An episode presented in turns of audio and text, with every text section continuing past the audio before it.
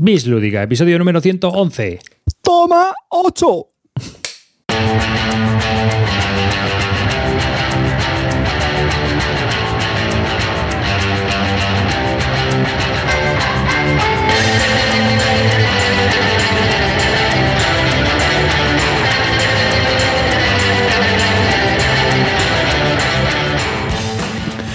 Hola y bienvenidos por octava vez a este podcast dedicado a los nuevos juegos de mesa. Yo soy David Arribas y de, izquierda a derecha en mi Hangout empiezo a, a anunciar a todos mis compañeros. Clean.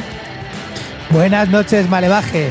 Vuestro pequeño ídolo local está de vuelta y dispuesto a darlo todo esta noche. Carte. ¿Qué pasa, mozuelos? Matín Rojo, que aunque no lo veáis, por aquí lo tengo a, mi- a mis espalditas, que hace calor hoy. Aquí estamos a, a darlo todo. Y no lo vais a creer, pero se le escucha a Calvo. ¿Qué tal? Na- no, eh, no, ¿Me escucha bien o no? Co- ah, eh, mi- oh, oh, jo- ah, ar- por culo, ya, coño. Que no, joder, que estoy aquí, eh, cabrones, os esperabais que no, eh. Que estoy aquí con cámara de puta madre ni pal aquí grabando online, chaval. Soy la hostia. ¿Cómo me lo he currado? El Arribas no ha hecho nada, es un inútil. Vamos.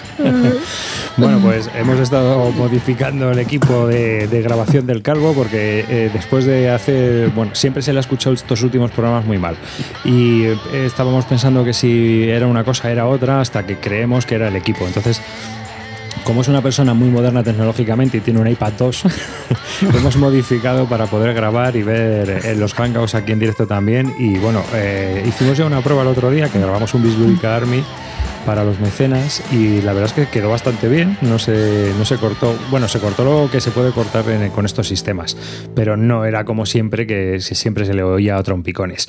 Ahora yo creo que ya se le escucha bastante bien, ¿no? Si de esta no sale, pues ya le obligaremos a sacrificar un carnero o algo porque ya no sabemos ni, ni qué hacer. Pero en principio, desde Daganzo de arriba, hoy si el tiempo y la meteorología no lo permite, estamos grabando eh, aquí a 14 kilómetros de su casa en Alcalá de Henares. Así que sin más, pues bueno, nada, deciros que tenemos un Patreon, que estamos contentos, que tenemos unos mecenas muy, muy guays y que eh, para esos mecenas tan guays que nos están prestando su apoyo económico mes a mes o cada vez que creamos contenidos, porque hay que decir que solo vamos a cobrar los meses que creemos contenidos. Los meses que hagamos muy poquito contenido o que no queremos contenido no los vamos a cobrar. Creemos que es la mejor manera porque aquí todos somos padres, trabajadores, etcétera. Podemos tener una mala racha a lo mejor y en verano, por ejemplo, no grabamos. Entonces nos parece injusto cobrar eh, unas donaciones que no vamos a tampoco a justificar de alguna manera. Así que a partir del anterior ya lo hicimos así, solo cobramos el mes que tenemos contenidos a todos los mecenas y para ellos también hacemos un podcast exclusivo que es el Bisludica Army donde bueno pues estamos cambiando un poco y estamos haciendo cosas diferentes a lo que hacemos aquí en, este, en estos episodios normales. Este último que hemos grabado es una charla que tenemos, una tertulia que grabamos hablando de, nuestras wishlists y de los juegos que queremos probar. Así que eh, sin más y después de este autobombo, eh, Carte, tú que estabas aquí deseando meter mano al tema. Venga, pues hoy vamos a tener un, un tema que no sé si sal- saldrá polémico o no, pero la idea es un poco azuzar vuestras, vuestras conciencias. El tema del programa de hoy, eh, pues podríamos titularlo Juegos de sociedad o no. ¿Vale? Es un, está basado en un artículo que escribí, que al final no, no lo publicamos por, por varios motivos. Y, y bueno, pues inspiran que sabéis que lo- la afición de los juegos de mesa en francés se llama jeu de société, con mi perfecto francés, que viene a decir eso, ¿no? Juegos de sociedad, pues evidentemente por el aspecto social que tiene nuestra, nuestra afición y que ya sabéis que tanto nos gusta llenarnos la boca de que es una afición súper guay, súper chula, súper pues social, que conoces a un montón de gente y todo eso, ¿no? Y ya del artículo, como digo, ya sabéis que yo tengo la fama de, de Happy Power. Y en este caso, pues vengo a darle un poco la vuelta. Es decir, a, como digo, a buscar el lado un poquito más, más oscuro de, de esta reflexión. Y que se, trata realmente si muchas veces cuando jugamos, cuando quedamos para jugar, lo hacemos por socializar o lo que realmente mm, buscamos más es el, el- el jugador. Es decir, que si quedamos más con, con jugadores o con personas. ¿Hasta qué punto a veces la afición, que sabéis que es una afición que esto lo hemos comentado muchas veces, que es muy absorbente, que le dedicamos un montón de tiempo, si se transforma más en un, en un vicio que, en una práctica más, más sana, de conocer a gente, de quedar, de charlar. Si a veces cuando quedamos eh, simplemente nos limitamos a jugar, jugar, jugar y no perder tiempo en preguntarnos qué tal nos va la vida y, todo eso, ¿vale? Un poco el, tema gira con, pues, en torno a eso. Evidentemente, cada persona pues, es un mundo y tendrá una postura entre esto, pero yo creo que sí que hay algo en, la mayoría de nosotros que tenemos ese, aspecto pues un poco de, de, vicio que, no nos hace ser tan sociables como a lo mejor muchas veces predicamos sobre esta afición. ¿Qué pensáis vosotros? Bueno, y ahora vamos a hablar de los juegos. Eh, yo he jugado esta última semana. que no, Carte, que ha sido un tema súper interesante, ¿verdad? Carte, yo por ti mato, ya lo sabes. No, que yo quiero opinar que para empezar yo soy más lo, lo segundo, ¿no? Yo soy yo quedo para jugar, me da un poquito igual que la peña que la que juegue, a mí lo que me importa es jugar. Ahora bien, si no, si no se socializase con esto, no hubiese conocido a gente tan increíble como todos vosotros. Y no estaríamos haciendo este programa. Entonces, gracias a los juegos os he conocido a vosotros y muchas veces cuando quedamos, pues también tenemos charlas de todo, de toda índole. Entonces, pero sí es cierto que se nos olvida, en la mayoría de las veces, el charlar y socializar cuando estamos jugando.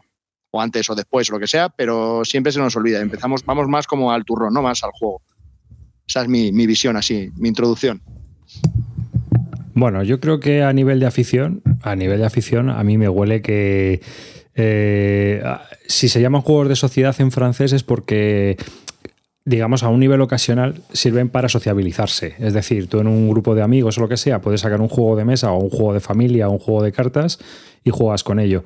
Pero yo creo que a nivel de afición somos poco más que swingers lúdicos. Es decir, aquí buscamos eso, cuanto más duro mejor.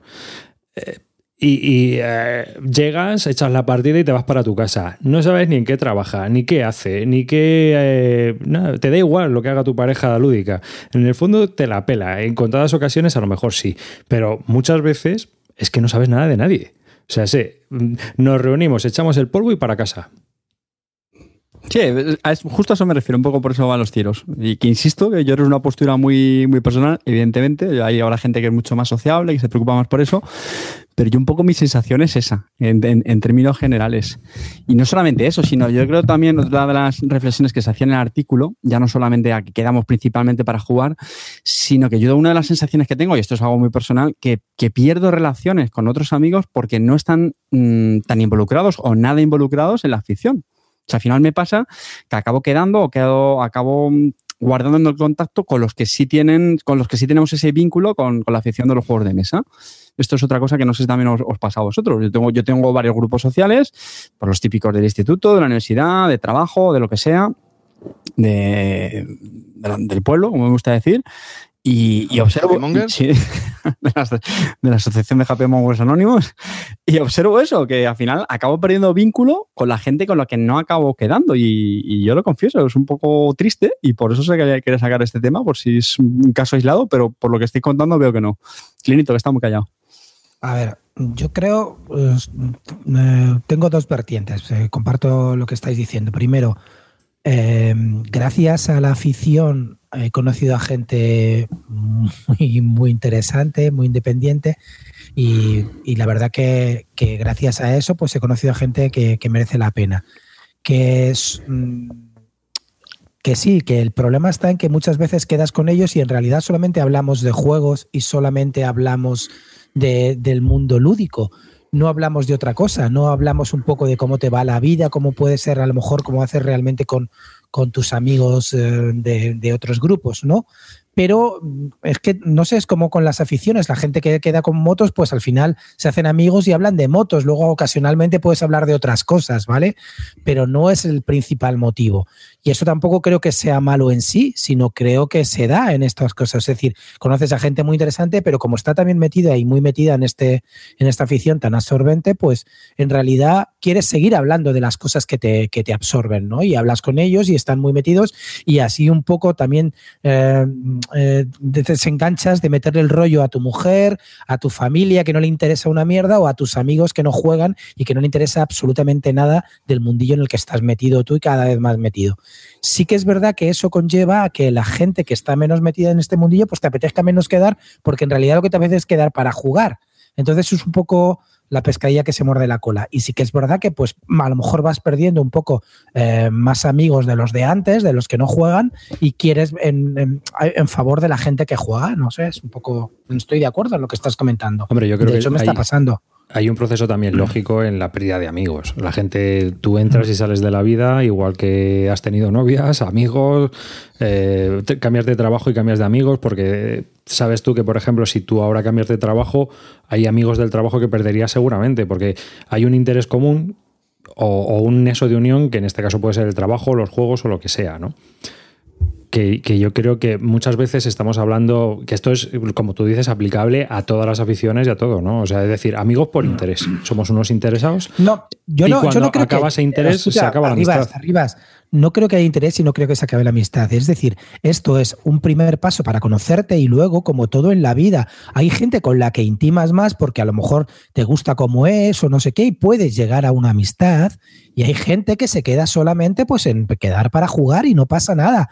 Pero lo que están diciendo por aquí en el chat, sí que es verdad que se han formado parejas lúdicas o que han llegado a ser amigos, sí, pero como todo en la vida, pero realmente cuando quedas con ellos, lo que te mueves, la, la afición está que te come por dentro y que necesitas desahogarte y no, no atosigar, por ejemplo, a tu mujer, a tu familia. Hay mucha gente que si encima tienes la mala suerte de que tu mujer o tu familia no es jugona, pues le estás dando la vara y, para ellos eres un pesado absoluto. Y esto es una forma que pues un poco de, desfogar esta, esta, esta afición que te, que te come por dentro, ¿no? Y, y, un poco también liberar a los demás del tedio, ¿no? Porque yo me imagino que si no tuviera grupos de juego, sería insufrible para toda mi familia, para toda la gente de mi alrededor, pidiéndoles que jugara a todas horas o lo de antes, mendigando partidas. No sé, creo que gracias a esto, pues se llega a que conectas con más gente y dentro de esa gente que conectas, pues con algunos llegas a más y con otros se quedan en donde se quedan y ya está. Yo creo que, sí, estoy de acuerdo con vosotros, em, pero también depende mucho de la persona. Porque hay, muchas personas con las que yo he coincidido que solo vienen a jugar y otros pues que sí hablan entre partidas y tal y cual. Yo por eso, eh, cuando se hace la quedada en mi casa, tumbre de, entre comillas, cenar, que es, pues doy una Coca-Cola, unas patatas y tenemos que bajar a la cocina. Porque mi chalet de 8.000 metros cuadrados, pues bueno, jugamos en una, ala, entonces tenemos que ir a la cocina. entonces en la cocina, pues socializamos un poco, ¿no? Y no solo hablamos de la partida que acabamos de jugar o que vamos a jugar, sino que hablamos un poco entre nosotros. Somos un grupo que ya llevamos quedando muchos años y nos conocemos bien. Y otra cosa, tenemos un chat que hicimos eh, amistad en, en las CLBSK, y ese chat, eh, solo hablamos de juegos y de gilipolleces, es cierto, pero cuando uno tiene un problema, es que somos todos como, como una piña. O sea, yo creo que podríamos ser todos amigos en cualquier momento. Y, no sé, yo creo que sí estamos más por el juego, pero cuando te conoces y tienes esa afición tan en común, no sé, es como si fuese amigo o familia, no sé yo creo que con cualquier cosita que pasase, tal. Y Carte, tú eres el primero, eh, cabrón, que siempre dices lo del, no, no, pero no cenamos nada, vamos a seguir jugando aquí a muerte. Sacas tú el tema y eres el primero que no quiere cenar y no, no Yo he dicho que he venido aquí a azuzar las conciencias. Eres, eres, eres, la pescadilla que te muerdes el rabo. Hay también, hay también un tema, hay un tema, y es también el tiempo que tú le quieras dedicar a esta afición. Porque eh, obviamente hay tiempo, o puedes dividir el tiempo para diferentes cosas, ¿no? O sea, sé, hay tiempo para jugar o hay tiempo para sociabilizar, pero las dos cosas a veces es complicado. Entonces, yo sí que sigo pensando que somos muy antisociales. Yo, yo soy el primero que lo piensa, porque con mucha gente apenas sé nada de su vida. Por mm. mucho que diga el, calvo, es que tenemos un grupo super chachipiruli, me gusta. Es que estos son los, los 100.000 los 100 me gusta, es lo que le ha salvado la vida a ese hombre, ¿sabes? Eso, es lo que yo pienso. Sí, sí, de, pues en el chat somos todos muy guays. Bueno, yo, creo que más que no es que seamos antisociales, sino que el, vicio, el ansia, o lo que comentaba antes Clean, ¿no? Porque como, estamos tan absorbidos por esta afición que nada más que queremos jugar y jugar, eh, tapa ese lado social. Yo no creo realmente que seamos eh, antisociales. Evidentemente hay, de todo, ¿vale? No me cansaré de decirlo. Eh, lo que ha dicho Calvo no es una tontería. Y es verdad que yo aquí me, me, inculpo, pero a mí me parece una buena práctica, un pequeño remedio. Es decir, en las quedadas, pues intentar forzar al grupo hacer una pequeña pausa, yo qué sé, a mitad de sesión o otras partiditas, de mm, parar un poquito, tomar unas Coca-Colas, unos aperitivitos y, y ya está. En mi casa ya sabéis que son las famosas rancitatas, patatas fritas abiertas ya hace meses y, y caducadas. Pero yo creo eso es bueno, porque lo que dice Calvo es cierto. Cuando hago- ese momento es el- los 10 minutillos en los que aprovechamos para ponernos un poco al, al día de nuestra vida, de cómo nos va y ya está. Entonces, yo creo que es una práctica que deberíamos obligarnos. Yo reconozco que como me puede el ansia y me ocurre que cuando juego ni siquiera tengo hambre y muchas veces que ni sed y no tomo nada, yo reconozco que muchas veces soy un mal anfitrión porque es que viene gente a casa y me, me absor- vamos, me quedo tan absorto en la partida que es que ni siquiera es como, venga, si estoy aquí cuatro horas del tirón, cuatro horas del tirón y no pasa nada. Si a mí me parece muy bien lo de quedo a jugar y juego a muerte. Si eso me parece estupendo. Pero, y quedar para ir, vamos a ir al, Parque Juan Carlos primero para que los niños se suban al tobogán y ya pasamos allí la tarde que hace muy bueno y tal. No, no, no. Y perdemos jugar. tiempo. Y, y perdemos el tiempo de la tarde esa para ir a que los niños. Venga, coño. Bueno, alguna, alguna vez lo hemos Vente a casa, No, a los ver, niños que jueguen. Vente bueno. a casa, que los niños jueguen y mientras nosotros jugamos, tío. Me jodas. Vamos a perder el tiempo de ir a que Bueno, alguna, a- a- alguna vez lo hemos hecho eso, ¿eh? También el, el hacer quedadas, vamos a decir, sociales, no lúdicas con, con la gente de- del mundillo. Oye, cosas como son. No es Yo lo, creo que cada no vez es lo menos. normal. Ya te No, lo, exactamente, lo normal, estoy de acuerdo. A mí me parece que esto es. Estamos unidos por, una, por un neso. Y si ese neso no está, no tiene ningún sentido. Hombre, yo creo que no es tanto como eso. Creo que es verdad Nada, que. yo voy a saco. No, ya te veo ya.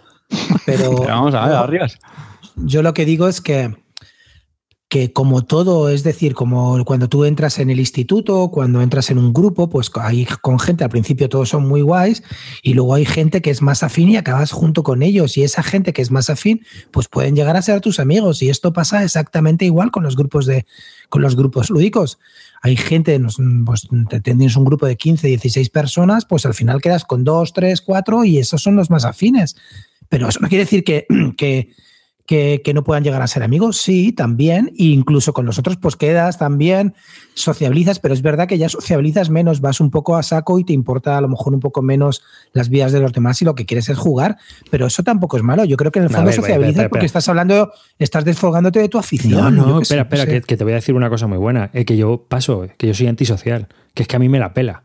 ¿Sabes? O sea, eh, que yo paso del mundo, es- ¿sabes? Que a mí la gente, o sea, que yo no quiero más amigos. Que no, tío, que no los necesito, ¿sabes? O sea, yo Arribas, soy a de ese pensamiento. Arribas, a ti esta afición te ha venido al pelo. Te ha venido al pelo esta afición. Con la antisocial que eres, no hace falta. Tú eres un ¿Sabes? puto O sea, swinger de cuidado. mierda. Tú llegas, eh, ¿qué tal? Pedro, Carlos, venga, a follar. Chimpum, ya está. No quiero saber nada más. Ahí, venga, tío, siguiente partida. Tú, Pues, Antonio, pero, Juan. Pero que yo joder, no estoy diciendo que sea bueno o malo. Es que dice Carter, eh, no, es que a mí me preocupa. A mí no.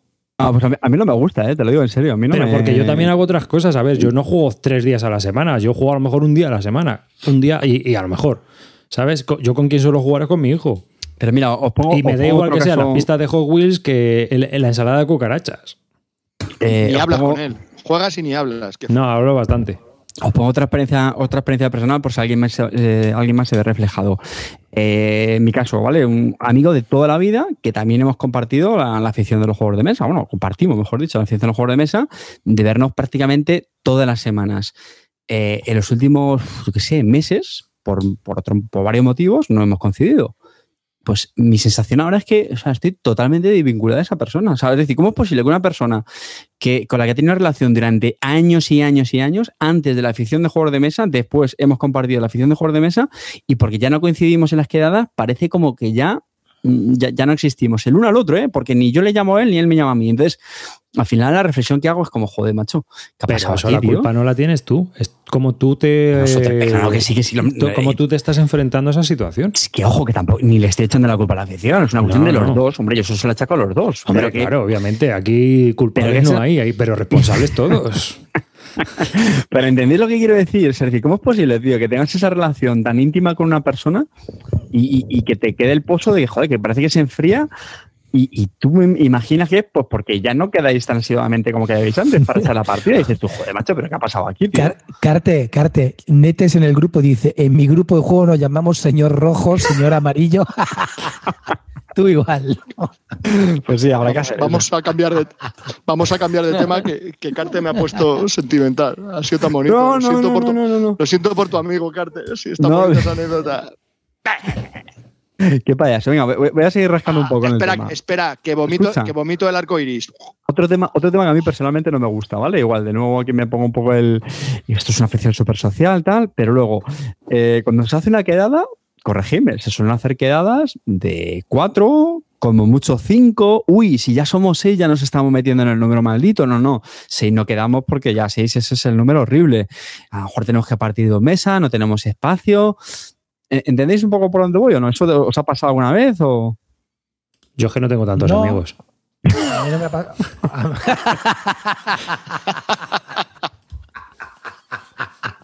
Has dicho seis, ¿no? Pues no, yo tampoco. No llego. Espera que cuente. Uno, dos. tres. No. Ni de coña. A mí lo que sí que me ha pasado, y es verdad que a lo mejor con la gente, con los amigos de toda la vida que no juegan a nada, pues quedo bastante menos que, que hace unos años. Entonces, no sé hasta qué punto, yo creo que es un poco culpa, culpa, culpa mía también. Y es verdad lo que estamos diciendo, que me absorbe esto tanto que quiero quedar para jugar y no quiero quedar para beber solamente. Pero sí que es verdad que cuando quedo y me voy con ellos a una casa lúdica, no hago lo que hacéis vosotros, cabrones. Ay, me voy a llevar este juego, no sé qué, y me llevo tal, no me llevo nada, me llevo vodka y bebo, punto. No, yo no me llevo juegos. ningún juego Yo me- nada. Como mucho me llevo un juego de esos de, de cartitas que equipan en el bolsillo, el toma 6, una cosa así, y ya está. Cuando voy a, a casa de familia y tal, porque me dicen, coge un juego, pues cojo el toma 6, me lo meto en el bolsillo, como sé que va a ir y va a volver, digo, pues así no cargo. Y si se juega, pues bueno, me da igual ese que el carcasón, es que me da lo mismo. O sea, porque cuando me, me pongo el cuero y, y la fusta, tío, pues eh, a mí lo que me mola es, pues a ver, o no, seamos sinceros. o no, Clint, tú mismo Pero- lo defiendes eso. Con las nalgas al aire. Con lo que sea, ya eh, pues, es que hasta con los pelos, tío, sin depilar. O sea, es que te da igual. A ver. ¿Mm? ¿No os parece? Bueno, y, y los demás qué pensáis? Esto es una cosa, pero vamos, que a mí no me preocupa ser un antisocial, le preocupa a Carte, que parece que el pobre pues está... Sí, yo sí. De ahí, de ahí su Pero mote eso es como tú te estás tomando las cosas, a lo mejor es que yo qué sé, no sé, libérate, ¿sabes? Juega una vez solo a la semana, prueba a hacer otras cosas. A ver, no sé, esto es como todo. No sé, Habla con tu pareja. ¿Cómo se llamaba? no sé. Ed- edu- educa a tu hija o yo qué sé, la, bañala o Ah, lo que no quieras. sé, ¿no? no sé, pruébalo, pruébalo. A lo mejor, no sé, tanto Netrunner y tanto Datapack y tanta. Pero si no juego, desgraciado. Ya, ya, sí, sí. Bueno, Bueno, pues desde la última vez que grabamos, eh, aquí lo dejamos. Así que yo creo que ya que la gente nos diga qué opinan ellos de esta situación tan social y a ver qué nos dicen. Pero vamos, eh, yo creo que oiríamos comentarios de todo, ¿no? De gente que le va bien y de gente que ha conocido gente estupenda y de otros que han dicho que madre mía, vaya cuevas que he conocido. Entonces, eh, vamos a hablar de juegos. Habréis probado un montón porque estoy viendo aquí una lista del narices y... Uh, venga, pues espérate, que vamos a empezar con uno de Clean, si quiere. Que lo he visto aquí. Ay, Voy a hablar del, del Solarius Mission, ¿vale? Espera, que te hago la ficha, hijo mío. Venga, échale huevos. Solarius Mission es un juego del año 2016 diseñado por Michael Killer, Andreas Ode Odenhall y eh, publicado por Spielworks. Conocidos también por hacer otros juegos como La Granja, ¿no? Mm, Efectivamente, este es un juego de los autores de La Granja, solamente por eso me llamó la atención. Espera, Me da de un dos a cuatro jugadores. Me da un poco de rabia que, que sea de Spielworks, porque todo el mundo habla súper bien de ella, pero me parece una editorial de mierda absoluta, porque los juegos a veces están más. bien, a veces son una basura, pero cuando están bien, la verdad que hacen solamente tiradas muy bajas, hacen unos precios carísimos y de componentes, eh, algo, es media media, a veces cosas están bien y otras cosas que son un poco basurilla. Eh, y luego, claro, el juego que te sale bien, pues ya no lo puedes encontrar nunca más, al no ser que lo edite otra editorial, que luego no pasa. Lo único que ha pasado con Arkwright y la, y la Granja se, vuelve, se pueden volver a encontrar porque los, edito- los publicó otra editorial que le compró la licencia y se pudieron pillar, si no, no los pillarías. Entonces es un poco una lotería. Juegas cada vez que saca uno de Spielworks, apuestas a ver si va a salir o si no va a salir. Y, Y bueno, pues este hemos tenido suerte, ha salido bien. Me parece que es un juego de dados, no voy a entrar en la mecánica, es un juego de dados con movimiento en el tablero. Este, eh, este juego de dados simula pues que tienes que mover unas naves espaciales y fundar planetas, eh, hacer estaciones espaciales y, llevar eh, mercancía de un sitio a otro. esto se hace a través de los dados. El juego es un pepino, ya os lo digo, me encanta, me encanta como juego. Ahora, tiene cosas que siempre, siempre hace mal Spellworks son las reglas. Esta gente es peor que el Ignacy Trevichek, de verdad. O sea, me, da me dan ganas de coger la cabeza del que ha hecho las reglas y estamparlo contra una ventana, porque es una cosa indignante. O sea, es unas reglas súper mal estructuradas, pero estas, la del Ackroyd, la, de, la del Colon Colony, siempre las hacen mal. Pero, pero coño, aprender de una puta vez y llamar a alguien que sepa redactar reglas. Que no lo hacéis bien, que hacéis buenos juegos, pero redactáis para el culo.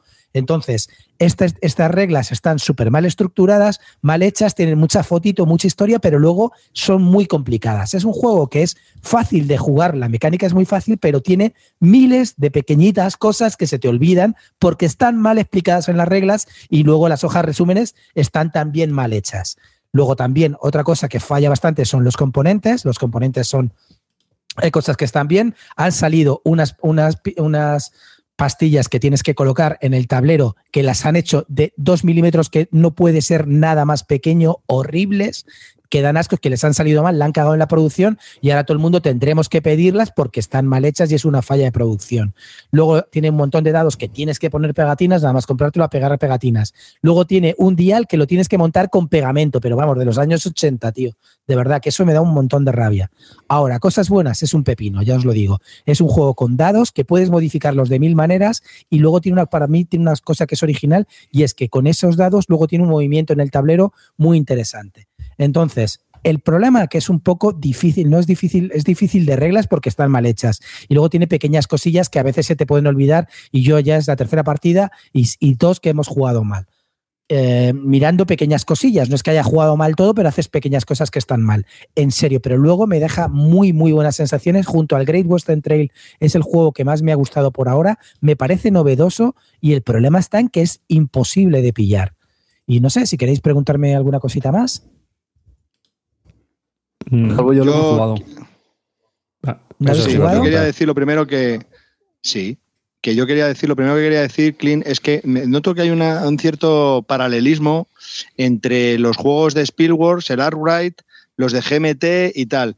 ¿No será que a ti las reglas difíciles es que no. O sea, tú si son más de tres hojas de reglas ya petas? No, porque es de los. de los, reglamentos de ABA, esos son los que te van, ¿no? Vamos a ver, yo me leo. Perdona, yo te he enseñado a jugar muchos juegos que luego ha jugado mal. Y esto, lo que pasa es que este juego está mal hecho. Joder, te recuerdo lo que te peleaste con las reglas del Arkwright. Te peleaste 23 veces y hasta que no te bajaste unas reglas reestructuradas no lo hiciste, no, no pudiste aprender a jugar. Te recuerdo lo mismo con el Call and Colony. Es que son juegos que están mal hechos, mal redactados, pero de cualquiera. Tienes que pillarte unas reglas reestructuradas por un amateur de la BSK que está mejor que el propio profesional. Pero vamos a ver, tío. En serio, son cosas de. Son, bueno, entiendo que falles la primera vez. La segunda, bueno, venga, va. Pero reiteradamente, una tras otra, mal explicadas las reglas. De verdad, en serio. Yo creo que, hay que hacérselo mirar y yo creo que cuando alguien eh, falla sistemáticamente, pues eh, es que hay que decirlo. Y hay que decirlo. Igual que te digo que el juego es un pepinaco y que me encanta, me jode enormemente que nadie rectifique sus errores. Y cuando hay hilos y hilos de, preguntas de, reglas en la BSK sobre sus juegos, pues coño, que alguien se lo pregunte, joder, que alguien diga, macho, estamos algo haciendo mal. A lo mejor deberíamos. Mira, Ignacio Trevice que hacía unas reglas para el culo, pero el tío ha llamado a alguien que se las redacta y ahora son impecables. Impecables. Os lo digo de verdad. El tío aprende de sus errores, podré meterme mil cosas, pero ahí está aprendiendo. Es que de verdad que me parece, me parece indignante esta gente y no es que no es, no es un, un, un, problema de entendimiento. Si el juego es fácil, ya os digo que es fácil de jugar. Luego cuando lo juegas está muy bien. El problema está en que tiene miles de pequeñas cositas que podían estar o bien explicadas en el tablero de ayuda o en el tablero puestas de alguna manera para recordártelas y no están así. Pero ya os digo que como juego de dados con movimiento es, mm, me ha parecido muy, muy original. Es un juego que de verdad merece la pena que si podéis probarlo, probarlo. Y luego otra cosa que me da rabia es que no se puede encontrar ese juego. Hay mil unidades que fabricaron y ya no van a, fabricar, no van a producir nada más. Entonces, no sé, ¿qué sentido tiene sacar así juegos de verdad? No, no lo puedo entender. porque a lo mejor si hace 2000 no los vendes. Bueno, a lo mejor sí, yo qué sé, no lo sé. No, no sé, me, me lo estás Carte, vendiendo. Carte, Uh, ¿qué nos quieres Venga, yo quiero hablar del juego. comentar, Carte? dime. Yo quiero hablar del juego. Yo solo juego una vez. Eh, me parece un juego muy recomendable, muy chulo. Es, podríamos catalogarlo como una especie de juego de, de desarrollo. A mí me, me recordó un poco al Goa, ¿vale? Un poco. Recordar en esto que tienes diferentes tracks que vas desarrollando, cada uno orientado a, a algo. Y, bueno, pues eh, eso, eso mola, porque al final son juegos en los que decides eh, sobre qué camino desarrollar, ¿vale? Si a lo mejor potencias más el- el- los dados de color amarillo, que están orientados a, pues uno me parece que era el dinero, otro el combustible. Y, y bueno, eso, eso me gustó bastante. Eh, luego, pues el mapa, no sé si lo has dicho, Clean, pues es el universo, hay diferentes planetas, que la idea es un poco ir con tu nave visitándolos de uno a otro, pues eso te da cierta libertad y eso también me, me gustó bastante, ¿no? Un poco, pues no los vas explorando porque los ves, pero sí que los vas visitando y a lo mejor eh, cuando llegas a uno hay una misión que tienes que ver si la cumple. Eso la verdad es que me gustó bastante. O sea, me dio como mm, esa sensación de juego, de esa libertad en el juego y que tienes diferentes caminos y tú vas decidiendo. Eso me, pareció muy chulo. Como pega, bueno, aparte de lo que está diciendo Clean, yo la regla, sinceramente, no he leído el reglamento, pero me lo imagino, porque es verdad que los, reglamentos de Spielberg suelen pecar de eso que tú dices, Clint. El, el reglamento, es eh, perdón, las reglas son un poco largas. A nosotros nos lo explicó McLeod, que lo hizo bastante, bastante bien, pero creo recordar que se me hicieron muy, muy largas. Son de estos que cuando estás jugando, luego yo no, yo no recordaba tanta mini regla ni nada de eso, pero sí que sus 40 minutos yo creo que se tiraban. Luego el juego a mí sí que me pareció más o menos, más o menos eh, intuitivo. Y, bueno, por ponerle alguna pega. Eso y que del Goa también me recordó, eh, por lo que os digo, que si tenéis diferentes tracks, mi sensación, pero por supuesto esto es solo con una partida, lo cual tomáoslo así, es que a lo mejor hay, un, hay tracks que son demasiado interesantes frente a otros y vas a acabar desarrollando eso si no los otros. Yo no sé si tú has jugado varias y, y te ha podido pasar. No, no, yo creo que es que después de mini reglas, por ejemplo, a- había una cosa que no tenía mucho sentido hacer estaciones espaciales, pero luego te das cuenta que cada vez cobras el bonus de la estación espacial anterior que hayas hecho. Mil cosas que cuando me las enseñaron a mí estaban mal, mal, mal, me las explicaron mal y, y- y luego vas viendo miles de detallitos que va teniendo también las cosas. Y, y- y el juego, la verdad que es, es muy coherente en lo que tú dices. Luego, una vez que te pones a jugar, todo un poco cobra sentido, pero sí que luego tienes que acordarte bien de las cosas que luego o te han explicado mal o alguien se ha leído o se les ha pasado porque tiene pequeñas cosillas que hay que mirar cada vez que se va haciendo. Pero el juego ya te digo que en sí es fácil. El problema de esas reglas no es que sean difíciles de comprender, que el juego es una tontería, sino que están mal estructuradas, mal hechas. Entonces, no, eh, te- te- no está bien estructurado y al no estar bien estructurado, pues no aprendes bien, porque no sabes luego dónde mirar, es luego difícil de consultar. Eh, yo quería comentaros que, bueno, que, mm, que yo- este fue uno de los juegos que salió en Essen y este fue uno de los primeros juegos que publicaron las reglas, ¿vale? Eh, entonces ya sabéis que yo soy un amante de leer las reglas, me las leí como hace cinco meses, en verano, fue una de las primeras reglas que me leí de, de este Essen y lo abandoné.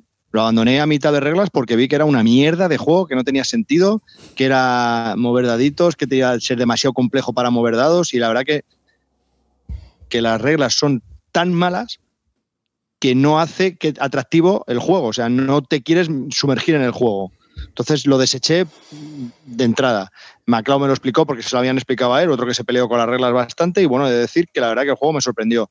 Eh, es un juego de jugones, no es apto para, para iniciados, es jugones duretes, está bastante bien y se ajusta mucho al, al tiempo. Yo creo que es una hora y media, hora 45.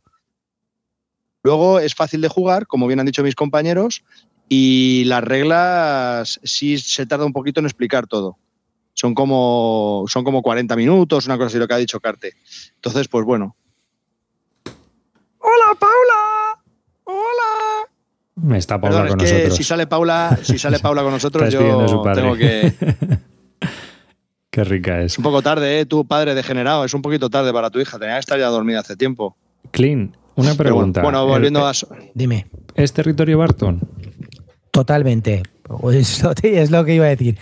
Eh, Solarius Mission, territorio Barton. Bueno, bueno, bueno. Tú te, tú te apuntas al territorio Bartón. No, no, lo digo pocas veces. Este no es el típico mueve este- cubos, ¿eh? Este, Este no es es- el típico es que mueve me ha encantado. Ya te digo que es un juego que me ha gustado muchísimo. Y, ¿Y, me es da tuyo o pena te vas que- a volver que loco por co- conseguirlo? No, no, lo he conseguido, lo conseguí, lo conseguí en cuanto, en cuanto lo vi en Essen, se, se lo encargué rápido a MacLeod y, y la verdad que, sí, que me ha gustado muchísimo.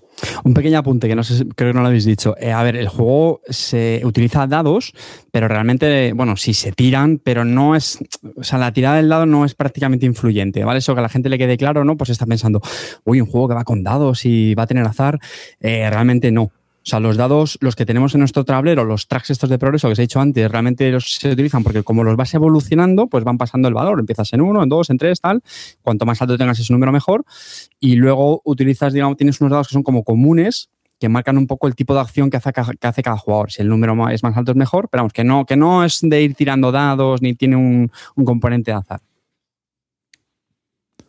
Y pues nada, pasamos si queréis. No, no, no. Ya os digo. Estaba yo preguntando, ¿se parece algo a la granja porque es de los mismos autores? No, para mí en nada.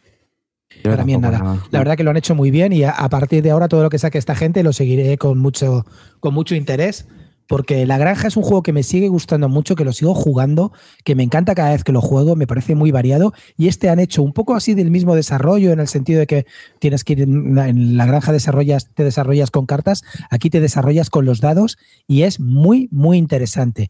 Tiene Tracalogoa, como dice él, en el que ese Tracalogoa se hace con tu nave, con tu tablero personal, pero luego tiene un desarrollo en el tablero que es también muy interesante. Con lo cual, son dos cosas que tienes que vigilar. Y yo, a la gente que a lo mejor no es tan euro, también se lo recomendaría para que lo probara y, al principio te puede parecer un, un, como se dice, un chochaco enorme, pero luego es muy, muy, muy entretenido jugar. Me encanta. O sea, a mí es que tiene toda la pinta de esos euros de los que huyo como de la peste, ¿sabes? Entonces... Mm. Eh, euro complejo, de larga duración, porque son casi hasta tres horas, ¿no? Complejo no es, y no es hasta tres horas. Si juegas, no, no, no, la, primera vez ¿eh? que lo juegues, con dos horas, y si es con cuatro, dos horas y media, pero dos horas no baja, o sea, no, no llega a dos horas con tres jugadores, y ya digo que, que es complejo un poco la explicación, pero luego el juego es muy sencillo de jugar. Ya te digo que si, si alguien lo controla, es muy, muy sencillo. No sé, a mí a mí me gustado, me están troleando mucho diciendo que tal, no sé qué, pero yo digo que es posiblemente uno de los juegos que más me ha gustado y más me ha sorprendido de este Essen y, desde luego no va a acabar en el hilo de venta. Pues Solarius Mission, un juego de Michael Keller y Andreas Odenhall de Spielworks, eh, dificilísimo de encontrar, así que si os va al territorio Barton ya, os podéis apretar a, conseguirlo rápido. Eh, sin más, venga, ¿quién sigue? Cartez, que te veo. Venga, yo voy, a, empezar con uno más flojito, ¿vale? Y luego ya hablamos de otro que me, que me gustó más. Eh, pues otra novedad de, de este es en 2016, Hit the Road, ¿vale? De nuestro amadísimo diseñador Martin Wallace, que ya sabéis que este hombre, pues bueno, va un poco a bandazos, lo mismo te hace una obra maestra que hace un juego como este. Y ya os voy adelantando que es un juego que no, me ha gustado mucho. Un juego de uno a cuatro jugadores, no me quiero imaginar como la versión en solitario, pero yo creo que este juego gana como mucho, o sea, con mucho a, cuatro jugadores. No sé, yo este juego en solitario no creo que tenga mucha gracia. Duración de unos 30-60 minutos que a mí mm, se me hicieron casi dos horas. ¿De qué va Hits Row? Pues nada, esto es un apocalipsis zombie y tenemos que cruzar por la ruta 66 desde Chicago pues hasta a la otra costa la otra costa americana. Eh, es un juego que tiene un componente muy original porque se supone que es un juego que se ha hecho con, retales de otros juegos de mesa. Entonces ves componentes que las cartas a lo mejor tienen pues eh, el anverso del Dixie o del Ticket to Ride. Eh, los tokens pues a lo mejor son, son chapas. Eh, las tarjetas de los jugadores son pues, tarjetas de identificación, una tarjeta de crédito. O sea, eso la verdad es que es bastante, bastante original en el juego. ¿vale? O sea, los componentes son bastante graciosos y de primeras te, te engancha. El juego mecánicamente es muy, muy sencillo. ¿Vale? Tiene una primera parte donde hacemos una subasta entre los jugadores y lo que vamos a subastar es pues, la segunda parte, que es decir, que es por qué camino vamos a cruzar. Es decir, se ponen unas tarjetas donde pues, pueden aparecer eh, pues, un montón de hordas de zombies o al contrario, o hay otras que son pues, mucho más asequibles, te dan más, más recursos que vas a gestionar durante el, durante el juego. Entonces, pues claro, la subasta es ver quién se come el pastel de pasar por la ruta más complicada o al contrario, la más, la más placentera y no tiene mucho más. Es decir, la subasta es simplísima. Cuando ya te toca, se reparten en las rutas por las que va a ir cada jugador. Evidentemente tienen que ser diferentes. Y hay zombies, pues nada, tiras una serie de dados que lo que haces es ir matando zombies poco a poco. Y si no, pues te van haciendo daño e incluso te pueden eliminar en el juego. Es una cosa que tampoco me gustó mucho. Mm, a priori puede sonar divertido porque es el típico juego que creo que tienes que crear ese ambiente de, cachondeo con el resto de jugadores, de reírte cuando pues a lo mejor los zombies le meten mucha caña o puede haber las típicas eh, tiradas épicas de dados. O sea, es decir, esos ingredientes que si tú vas muy mentalizado, pues el juego puede estar bien, pero es que yo os aseguro que me mentalicé para eso y no lo disfruté. Se me hizo muy, muy pesado, muy, muy repetitivo, era continuamente lo mismo, una subasta bastante descafeinada porque tienes muy claro lo que quieres, lo que no quieres. Hay subastas que te puedes picar más con el otro, vale, de acuerdo, pago más, pago menos. Pero es que al final ya está, no, no, no tiene más. Eh, vas a acabar tirando dados para matar zombies o me han matado. Venga, siguiente tanda, otra subasta más, otra subasta más y hasta que se acaba el juego. Tiene algunos elementos curiosos que salen como unos tokens secretos que te van desvelando a, lo largo de la primera partida, porque claro, luego ya se pierde el misterio.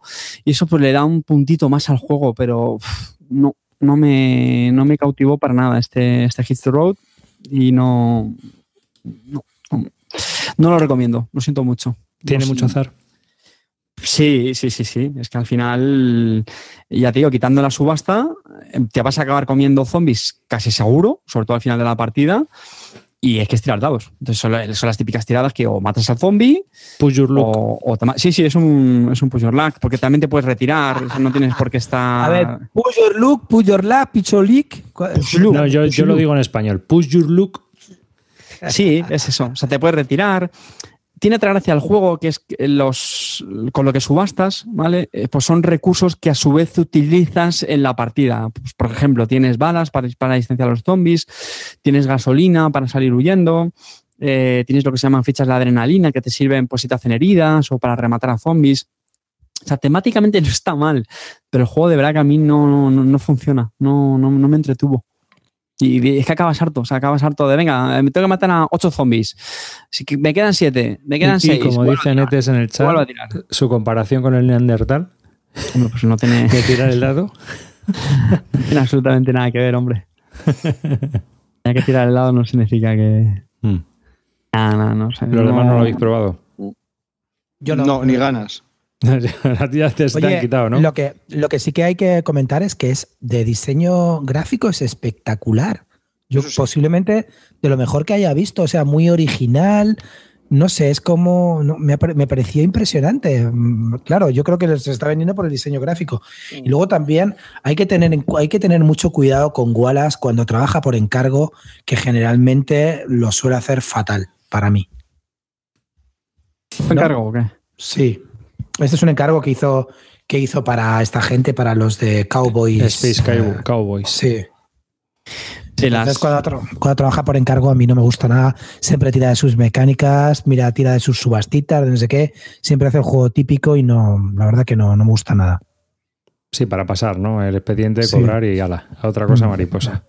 Sí, pero vamos, lo, de los, lo de los componentes sí que llama mucho la atención, ¿no? Que es muy chulo, de... La idea es esa, es que como que han hecho un juego a muy partir de restos de, juegos de mesa. Sí, pero muy, muy llamativo para los jugones de los juegos de mesa, ¿no? Sí, sí, sí, yo os digo, yo los primeros 10 minutos me pasé toda la partida diciendo, ah, mira esto, ah, y esto es una tarjeta de crédito, qué gracia, ah, mira, y esto es el Ticket to Ride y cositas así. Pero es que ya te digo que es que lo verá continuamente. Venga, otra tanda más, otra tanda más. Vamos a volver a hacer lo mismo. A mí cuando salió me, recordó al, al, este del Flandes, este que dice Clean, pero en versión zombie. No un poco así. me llamaba, no sé, parecía que iba a ser algo así. No como el eh, Inflander Fields, ese que sacó de. que es un push your look. Mm, pues mira, un poco. La verdad es que se puede decir que, que sabéis que a mí me gustó bastante. Pero lo veo. Pero fíjate, en ese juego por lo menos tienes un poquito más de decisión al final ves cómo combinan los dados, el, no sé, a lo mejor porque la temática de la Primera Guerra Mundial me llama más que los zombies, pero mm, creo que es más interesante. ¿Has jugado, has jugado al Via Nebula? ¿Has jugado al Via Nebula? Sí, me gustó, bien, un juego muy ligerito. Entre Via, Nebula y este, que son iguales así de ligeritos. No, Via Nebula, hombre, no. Hombre, aparte son, son juegos diferentes, ¿eh?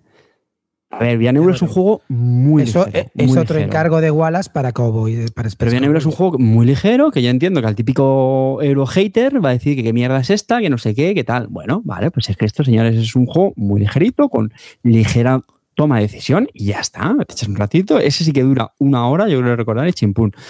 Pero es que este es continuamente lo mismo. O sea, ves cartas mierda, cartas buenas, pues ya está. Vas a hacer la típica subasta hasta que ya alguien se, se, se, se baja de la subasta porque es una locura y luego ya al otro le toca comerse el marrón de matar a 18 zombies. Bueno, vale. pues, pues muy bien, pues así una hora, hora y media. Ah, Pues nada, vamos a pasar al siguiente.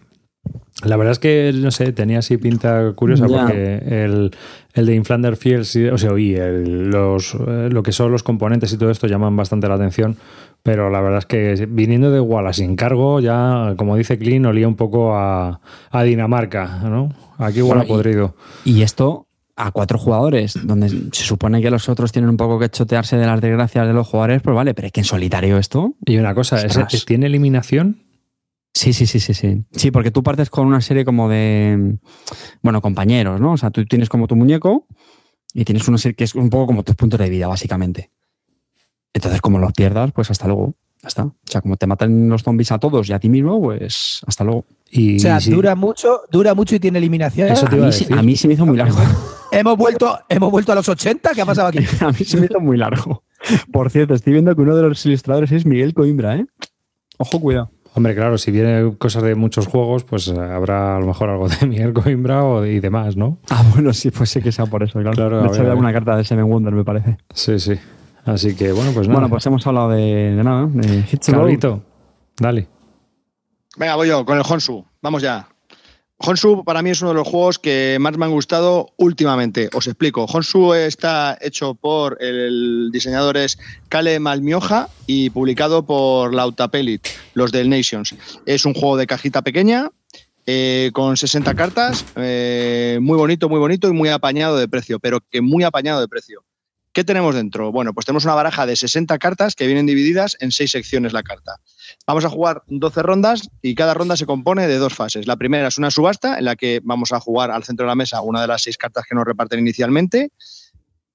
Eh, y el que tiene unos números y el que más alto sea el número se va elige primero de todas las cartas que se han puesto a la mesa, una por jugador, qué carta te llevas. Y esa es la primera fase. Y luego eh, la carta que te llevas la pones en tu territorio. Al final vamos a poner, después de una carta inicial que nos dan, dividida en seis con territorio, vamos a poner esta carta que nos hemos llevado eh, en nuestro territorio. Bien. Eh, ¿Cómo se ponen las cartas? Las cartas tienes que ponerlas sobre, al menos cubriendo por arriba o por debajo de la carta, de una de las cartas que ya tengamos, uno de los territorios, eh, al menos uno de los territorios. Entonces lo que vamos a ir haciendo es como una ciudad, es una- un city building típico. Entonces vamos a ir construyendo una ciudad. ¿Y cómo se ganan los puntos de victoria? Bueno, pues una de estas, eh, las, localizaciones que puedes tener en las cartas son bosques que te dan un, por cada bosque que se vea al final de la partida, pues es un punto de victoria. Luego la ciudad más grande, hay también eh, terrenos de ciudades, que eso te va a dar por la ciudad más grande que tengas, junta ortogonalmente, pues te va a dar un punto de victoria por cada, por cada cuadradito. Eh, los lagos, eh, los que estén juntos y esos no se pueden tapar, el primero no te da nada, pero a partir del segundo te dan tres puntos. Y, bueno, luego hay otras eh, losetas que te vienen con unas sitios de producción, que donde metes un cubito, y al final de la partida hay unas fábricas donde puedes mandar ese cubito, si es que las tienes, y te dan de 2 a 4 a cuatro puntos. Esto que es tan sencillo de explicar, porque ya os he explicado todas las reglas, eh, al final eh, pues está muy bien, porque vas cogiendo tu cartita, te la vas poniendo en tu terrenito y es bastante interesante y entretenido, vas haciendo un display muy bonito en tu, en tu parte de, en tu área de juego y la verdad que en 20-25 minutos es un juego para, más de, para jugadores de más de 8 años. Eh, yo lo he jugado con mis hijos de 8 y de 10 y lo han entendido a la perfección y incluso me ganaron, que no es difícil, pero bueno. Y bueno, la verdad que es muy interesante, muy, muy divertido. Eh, se explica muy rápido, tiene su chichilla, hay que pensar un poquito, porque no es tan evidente qué carta sacas a subastar y aunque saques la tuya, a lo mejor no te llevas la tuya porque hay otra que te interesa más. Bueno, también hay otro de los terrenos que es eh, como el desierto, el yermo, que se, pues si lo tienes no vale para nada, lo puedes tapar porque se no te quita nada. Y bueno, la verdad que es, es muy interesante, a mí me ha gustado mucho, me parece que es bastante... Y me refiero con fresquito a que es poco distinto a lo que estamos viendo ahora y ha venido en un momento bastante, bastante dulce este juego. Y aparte es muy competitivo con el precio que tiene. Estoy muy contento de haberlo comprado, son 15 euros, alrededor de 15-16 euros y por de dos a cuatro jugadores y por ese precio la verdad que, Está, es muy recomendable. No recomiendo muchos juegos, pero este juego es por precio, calidad y, y diversión. Es un juego muy recomendable. Carte, ¿tú lo llegaste a jugar? No, me quedé con muchas ganas de probar este, porque todos, estáis, hablando, Oh, todos estáis hablando muy bien de él y, y sí, le tengo muchas ganas, que ya sabes que a mí los juegos de Baza me, me gustan mucho. De hecho, te quiero preguntar, ¿con cuál te Dime. quedas? ¿Con este o con Chronicle? Crónicas. Tic tac, tic hombre, es que no tiene nada que ver, tío. Ah, ah, ah, pero tienes que elegir. No, uno es un juego de bazas y este es un juego de city building. Mm, hombre, yo Crónicas. El Crónicas me parece brutal. Es un juegazo. Este, pero a lo mejor lo puedes quemar a la décima partida. Pero, pero las primeras ocho partidas está interesante. Está muy bien, muy bien. La verdad que es un juego que me ha, me ha gustado mucho. Lo recomiendo. No es muy difícil. La verdad que se entiende fácil. Las partidas duran entre 25 40 minutos ¿eh? a cuatro jugadores. Verdad, es muy rápido y muy bien. Lo juego ya varias veces y con unos jugones y lo entienden a la perfección y no es difícil. Sí, quizás si tienes un poquito de orientación espacial, la tienes un poco chunga, a lo mejor te cuesta un poco, pero vamos, no, no suele ser. Muy recomendable, ya os digo. Honsu, muy recomendable. Una pregunta. Di- Cuando dime, estás chata. colocando las cartitas y todo eso. Sí, al final, como son ro- 12 rondas y pones 12 cartas, a lo mejor luego ya empiezas con la carta donde la pongo, la pongo sobre esta, la pongo bajo esta, por este lado, por el otro lado. me- Mejor hacer los bosques, mejor hacer la ciudad y tal y cual, pero le tiras un, le tiras un vaso de agua al, que está tardando y, ya está, no pasa nada. Se hace, se hace llevadero. No, no, no lo veo problema. Tiene, sí tiene un pelín de AP, pero no lo veo problemático. ¿Y a 5 con ese AP? ¿Cómo lo ¿El ves tú? el qué? ¿Escala ¿El qué, bien? qué? 2, 3, 4, porque a 2 a, a dos, este juego A dos hay unas reglas especiales. No, a dos tiene unas reglas especiales que me las leí así por encima, pero ahora mismo no me acuerdo. Y no lo he jugado a dos, pero a tres y cuatro bien. No. Como cada uno va haciendo su chiringo, simplemente es que cuando hay más jugadores, pues como todos ponen una carta en el centro, el primero, el que pone la carta más alta, tiene más opciones que donde elegir carta. Ya está. Ujú, Muy recomendable. ujú. Hombre, por el precio, la verdad, siendo un juego de bazas, Sí, sí, sí, sí.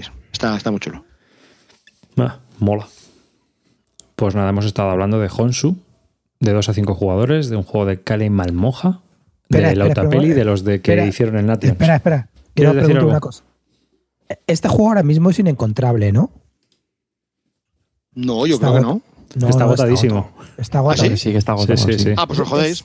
Es, es lo que pasa, tío. sea, la industria, esto no es una industria, tío. Estos son cuatro amigos que se juntan y hacen un jueguecete. Pero vamos a ver. Vamos a ver, tío. O sea, Clean. ha No. terminado ese. Todo el mundo quiere comprar juegos que lo están petando y no puedes. Compra Lorenzo Magnífico, no puedo. Compra Solarium Vision, no puedo. Quiero comprar Honsu, no puedo. Pero coño, en manos de quién estamos, de la ver, bruja a ver, Lola. A ti te lo han presentado en Essen y el que tiene éxito se volverá a reimprimir. Claro, tío, Eso dalo pero por ¿sabes hecho. lo que es tener un... Pero se volverá a reimprimir cuando en ocho meses, cuando ya las novedades tío, hayan pero- tapado pero todo lo anterior. que hay unas fábricas que tienen un límite de capacidad y que no pueden producir todos los juegos que tío, te salga de la minga a ti, tío. tío, tío, tío, tío, escúchame un segundo a mí. Esto no es una industria, esto no es una industria. Estos son cuatro amiguetes que se juntan. Venga, ponme dos mil, yo pongo tres mil y, cua- y tú siete mil. Venga, mon- hacemos un juego. Pero esto, pero esto qué es, tío? O sea, ¿cómo puede ser que después de ese 25 juegos que quieran no puedes encontrar ni la mitad, tío? Terraforming Mars, una casa grande que se supone tal, no lo puedes encontrar. Honsu, no puedes. Eh, miles de juegos que no puedes encontrar, pero ¿qué mierda es esto, tío? ¿Qué- ¿Quién ha hecho esto? ¿Quién- ¿Cómo se organiza esto, tío? De Pues, verdad. Pero gente Bueno, como tú como no. Ya sé que lo ha hecho, ya sé que lo ha hecho. El de, el de, el de distribución de Japan Brand. Ok, vale, vale. Ya me ha quedado claro. El, Ah, pero el mismo que organiza la distribución de Japan Brand es el que organiza la distribución de todos los de juegos de Pero mesa. no te preocupes que Asmodee ya sacará el, el Honsu este con nuevas ilustraciones del Miguel Coimbra y guay, súper bonito y súper chulo. Y lo tendrás, tío. A ver, dos puntualizaciones quería hacer del Honsu. Uno, es de dos a cinco jugadores, me he equivocado, sorry. Y otra, no es de los que han hecho el Nations. Es de la misma editorial, pero este no tiene nada que ver con el Nations. ¿eh? El autor no tiene nada que ver. Me he dicho de la editorial que publicó el Nation. Ah, vale, te he entendido que. Vale, vale, perdón, perdón. Yo, yo lo jugué en Essen, está bien. Copia mecánicas para mí del Patch History, así en ese rollito. Tampoco es que te mates, es un- para ti será el juegazo del siglo, pero es un juguete que está normal, pues una cosa. Tampoco os preocupéis, chicos, no es nada especial del otro mundo, pero no está mal para ser un juego así rapidito, pero yo no sé esa fiebre que ha dado y que os ha dado por el Honsu, que vamos, no sé, un juego normalito. Claro, como no, como no lo tienes, como no lo tienes, fiebre, lo fiebre lo del strike, eso de tirar un, un- un dado en un tazón. Eso, Eh, de eso, de eso eh, hablamos eh, más tarde. de Eso hablamos más tarde, que le tenemos que dedicar sus Pero vamos. 20 minutos de gloria. Pero escucha, lo del Honsu, lo del Honsu es un juego, ya te digo, normalito, copia mecánica del Patch History, tiene un poco de colocación, de como tal, no sé qué, pero vamos, no es la, no es el séptimo, no, no es Solarium Mission, ¿vale? Yo quiero dar un dato mierder. Este tío es tonto. Calla. Yo quiero dar un dato mierder y Honshu es la isla donde tiene lugar la batalla de Sekigahara. Oh. La, la isla de Japón. Ahí, ahí. La grandota. Bueno, pues venga, voy a hablar yo. Mm, tengo dos mm, principalmente para hablar, pero creo que voy a hablar primero de uno infantil. Venga, va, que estamos llegando a las navidades y vamos a, hablar de uno infantil, ¿no? Que vienen los regalos y todas esta- estas cosas, yo creo que por cambiar. Luego, si me da tiempo, hablo de ese y si no, pues ya hablaré otro día del que pensaba hablar. Eh, voy a hablar de Kayanak. Kayanak es un juego de ABA, bien, de 2 a 4 jugadores, 15 minutos de duración. y bueno, es un juego muy chulo. El tamaño de la caja es. Pues es como las cajas estas de Santiago, o sea, es una caja rectangular mm, de unos 7 centímetros de profundidad, son cajas grandes, y es así porque eh, se juega también con la caja. Al, abrir la parte superior, en la parte de abajo es donde se monta todo el tablero.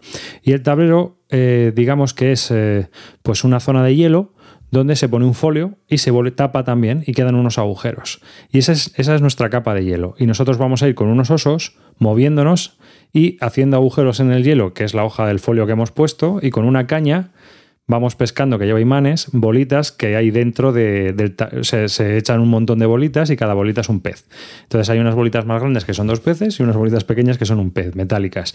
Nosotros metemos la cañita por ahí, por el agujero, y entonces tenemos que conseguir coger pues cuantas más canicas mejor. Y el primero que coja 10 o 15 canicas, depende de la versión, si juegas a la versión básica 10, si juegas a la versión avanzada o 15, eh, 15 peces. Y el primero que los consiga, pues gana.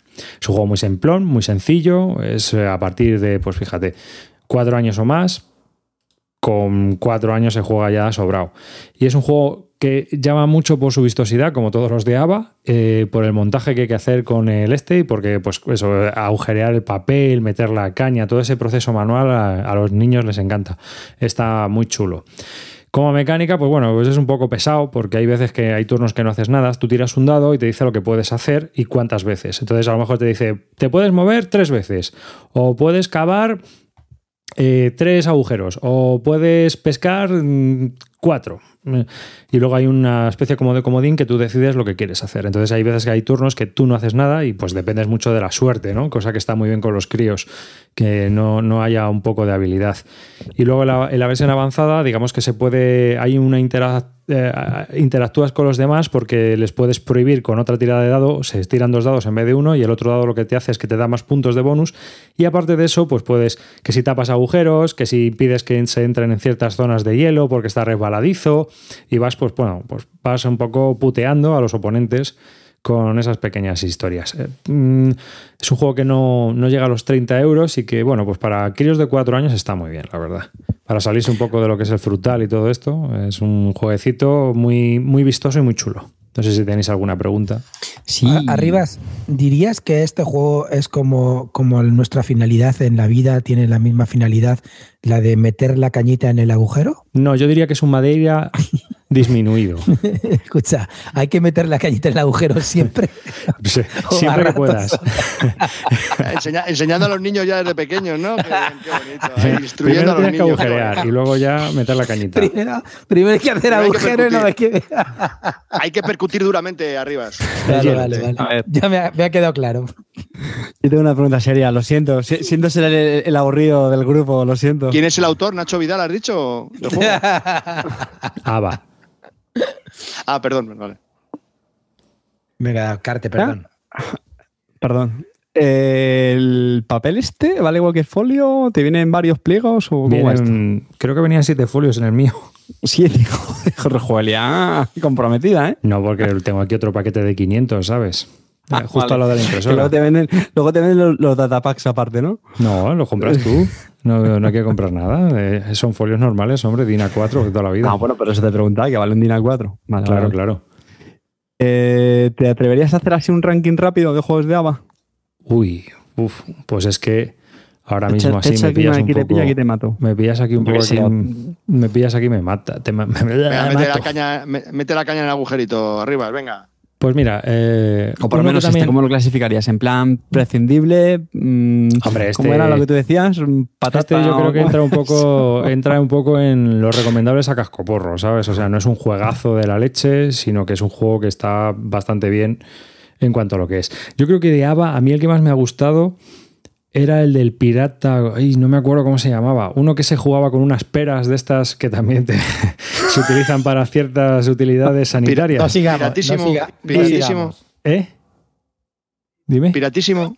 Mm, Algo de eso. Y entonces tenías unos barcos, tú montabas un escenario con islas y entonces, mediante las peras, hacías que soplaran y ibas moviendo las velas de los barcos y te ibas desplazando por, el- por la mesa para ir a coger tesoros o para evitar al pirata o no sé qué. Entonces tú ibas ahí dándole a la pera, le tirabas un dado y te decía cuántas veces le podías dar a la pera. Y con eso te ibas moviendo por el tablero. Y había que el primero fue uno que era con una especie de alfombras voladoras o algo así. Pero el de los piratas estaba mejor. Yo creo que ese es el que mejor he probado de ABA. Ese se lo regalé a mi sobrino. Y está de la leche. Pero vamos, a mí me pareció el más. yo creo que es el más divertido con, con esto. Y de estos, yo creo que a mí me gustan más los de Driemagier Spiele. Creo que son juegos mucho, muy chulos. El de la Torre Encantada, el Laberinto Mágico. Todos esos están muy bien. Mm. De ABA, yo creo que para mí es un peldaño un poco más, más abajo, pero tiene juegos muy chulos, la verdad.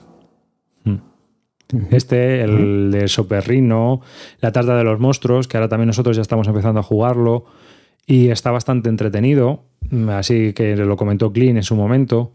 Y con Pablo lo habíamos intentado, pero la verdad es que hasta que no ha conseguido, no tiene cinco años y algo, no, no ha cogido el- la habilidad con la cuchara de madera de sacar las canicas de madera y todo Mira, eso de. hay, hay un juego que peta para niños así más pequeños de 3-4 años, que es el típico juego de las ferias de, de toda la vida de Dios, de las ferias ambulantes, que es un juego que tiene como peces de madera imantados y tiene una caña de pescar y los críos de 3 o 4 años los van cogiendo con la caña y, pe- y pe- y pescan esos peces con diferentes formas. Y eso, si tenéis niños pequeños, triunfa siempre. No sé si es de ABA o de otra editorial, tengo que evitar. Pero si eso. tengo que mirarlo, yo pero tengo uno. triunfa siempre. tri- Triunfa. Yo ese tengo. Perdona. Dime. No, yo que yo tengo uno que va con pilas, que lo compré también así, que es un, vienen veintitantos peces, los pones, es de Mm. plástico, llevas tus cañas y tienes que van abriendo y cerrando la boca según se van moviendo porque hay unos relieves debajo. Y vale nada, pues no te vale ni 15 euros un chisme de esos. Y con los críos te lo pasas brutal, ¿eh? O sea, es- Eso a, los, a, esa, a esa edad, porque lo que quieren es tocar formas diferentes, mirar cosas, eso para ellos es, es un éxito seguro. Lo Pero, digo ¿y para cómo los se que- para con los la padres, caña? Claro, para los padres que tenéis niños en esa edad y siempre estáis preguntando a qué jugar, pues yo creo que esos son los tipos de típicos juegos que hay que jugar más que frutalito y chorradas de esas. Mm. Sí, Bueno, no, depende también de las edades, yo pienso. Hombre, el frutal Sí, es muy sí, no, básico, por eso, pero para por esa eso, edad. porque es- Mm. Hombre, el frutal es un poco para que vayan viendo los colores, el compartir, el vamos todos juntos contra el tema, eh, el cuervo. Bueno, pues yo qué sé, es un poco teatrero también. Yo creo que se le da un poquito de, de historia. El de Diego Drago también está muy entretenido, que es el de las Recuerdo tres que que- crónicas. sí. El de Diego Drago le gusta, o sea, no lo entienden tanto, ¿eh? Ese Ya, pero bueno, que está bien, también, ¿sabes? A mí me ha funcionado. Mm. Que luego también está en que al crío le guste y demás. Porque, por Sí. ejemplo, tengo el animal sobre animal de Ava también, y ese a mi hijo no le gusta. O sea, no, de momento, lo mismo el año que viene le gusta apilar bichos, pero yo creo que él se ve que no los apila bien o que se le caen o lo que sea y le frustra un poco. Así Ah. que, en cambio, otras cosas sí las sí que aguanta más perder, por decirlo de alguna manera. Mm. Pero vamos, no sé. Podría hacer un post un día de juegos infantiles de los que tengo yo, de los que he probado, a ver, de más a mejor, cuál es el que me da más Sí. vómito y cuál es el que no. Sí, sí. ¿Seguimos? Sí, sí, que, te sí. ayude, que te ayude a redactarlo, que te ayude a redactarlo Carte, que es el experto en, en- en artículos. ¿Sabes? Que te, te recuerdo arriba es que le contratamos hace tres años por los artículos y ha escrito dos. Pero está en ello. Ya, ya. Javi, se te, se te corta, ¿eh? Javi. No, no, Dale, no se te ve bien, ¿eh? ¿Quieres, eh, ¿quieres hablar del banquete de Odín? Puta madre. Sí, bueno, ahora voy a hablaros de, de otro pepinaco juego para mí, que es el banquete de Odín. Aunque para mí siempre será el festín de Odín. V. Rosenberg. Eh, de 1 a 4 jugadores. De 30 a 120 minutos de duración por aquí. Venga, dale. Pues es, un, es el nuevo juego de V. Rosenberg. Estábamos todos esperándolo desde hace ya varios años. Viene en un cajote aún más grande que el Caverna. Es un juego para cuatro jugadores. Viene cargadito de fichas. Te viene además con dos, con dos bandejas para que puedas meter las fichas. Y claro, tiene el problema de que todo el mundo dice que este hombre vuelve a hacer lo mismo y yo creo que no, que esta vez sí que ha innovado y como ha innovado pues ya la gente ahora va con él a cuchillo y creo que se le está criticando bastante este juego cuando a mí me parece un juego muy muy bueno, otro de los grandes juegos de Essen para mí, estoy muy contento y es un juego fundamentalmente que consiste en lo que tiene siempre con tienes una serie de, de vikingos que tienes que ir colocando en el tablero, que en el tablero tiene como setenta y tantas acciones, pero que luego en realidad no son tantas porque siempre es un poco lo mismo, la misma misma acción mejorada, va por filas y como mucho tienes 10 filas y la, la misma acción mejorada y tampoco es nada especial. Y al principio puede abrumar un poco, pero luego es muy fácil. Luego también ha metido, en este juego consiste lo de siempre, vas colocando a tu trabajador y recoges donde lo haya colocado, haces la acción donde lo haya colocado. A partir de ahí, con eso, esa, acción donde lo haya colocado te da una serie de fichas. Esa serie de fichas tienes que completarlas luego en tu tablero personal para ir rellenando, uh, tienes que hacer una especie de del, del patch history, ¿no? Y haciendo, pues rellenando tu tablero personal y haciendo una especie de Tetris para ir cobrando más cosas y, y recompensas, etcétera. Y, y, nada, entonces un poco ha, ha, hilado estas dos mecánicas que tenía de otros juegos. Y claro, como salen vaquitas y, y, ovejitas, porque eso, claro, es una marca de él, pues todo el mundo dice que es lo mismo y que es un, un pues no sé, un refrito de más de lo mismo y para mí no lo es. Creo que ha, ha metido las dos cosas bastante bien. Es un juego que está muy bien hilvanado y que para para mí me parece muy, muy bien pensado y además muy exigente. Entonces es un juego que recomiendo enormemente. Territorio Barton también, sin duda. Y, y, es un, no sé, a mí me ha entretenido mucho y me ha llamado mucho la atención. Bueno, ya tengo aquí a, a Carte esperando hablar y, y soltar su historia. Antes de soltar a mi retaíla, yo voy a decir que soy UG fan ¿vale? Es decir, me gustan mucho. Eras, di que eras, di que eras. Sí, es cierto. Eh, empiezo a dejar de serlo, me está pasando como con, con Fel. No, pero con Fel era diferente. Con Fel dejé de serlo hace mucho tiempo, pero con, con me siguen gustando. Me compré el Caverna, Agrícola le abre, el Agrícola para dos también, muchos, muchos. Tengo muchos juegos de UE y me encantan esos. Eh, con este tenía las expectativas bajas, sinceramente, porque, bueno, pues ya me olía un poco la tostada del refrito y, es que no, vamos, me decepcionó bastante, sinceramente. Además de estos juegos que, pues cuando los juegos te entretienen, bien tal, pero es que al día siguiente, creo que lo hablamos en otros podcasts, y es que me ponía a pensar en la partida y es que me parecía tan insignificante la partida, tan aburrida, que dije, este hombre está ya, mmm, o sea, como vuelva a hacer una de estas, para mí está totalmente acabado. Clean. Pero, amigo Clean, amigo Clean, déjame, un momento. Déjame que te diga una cosa.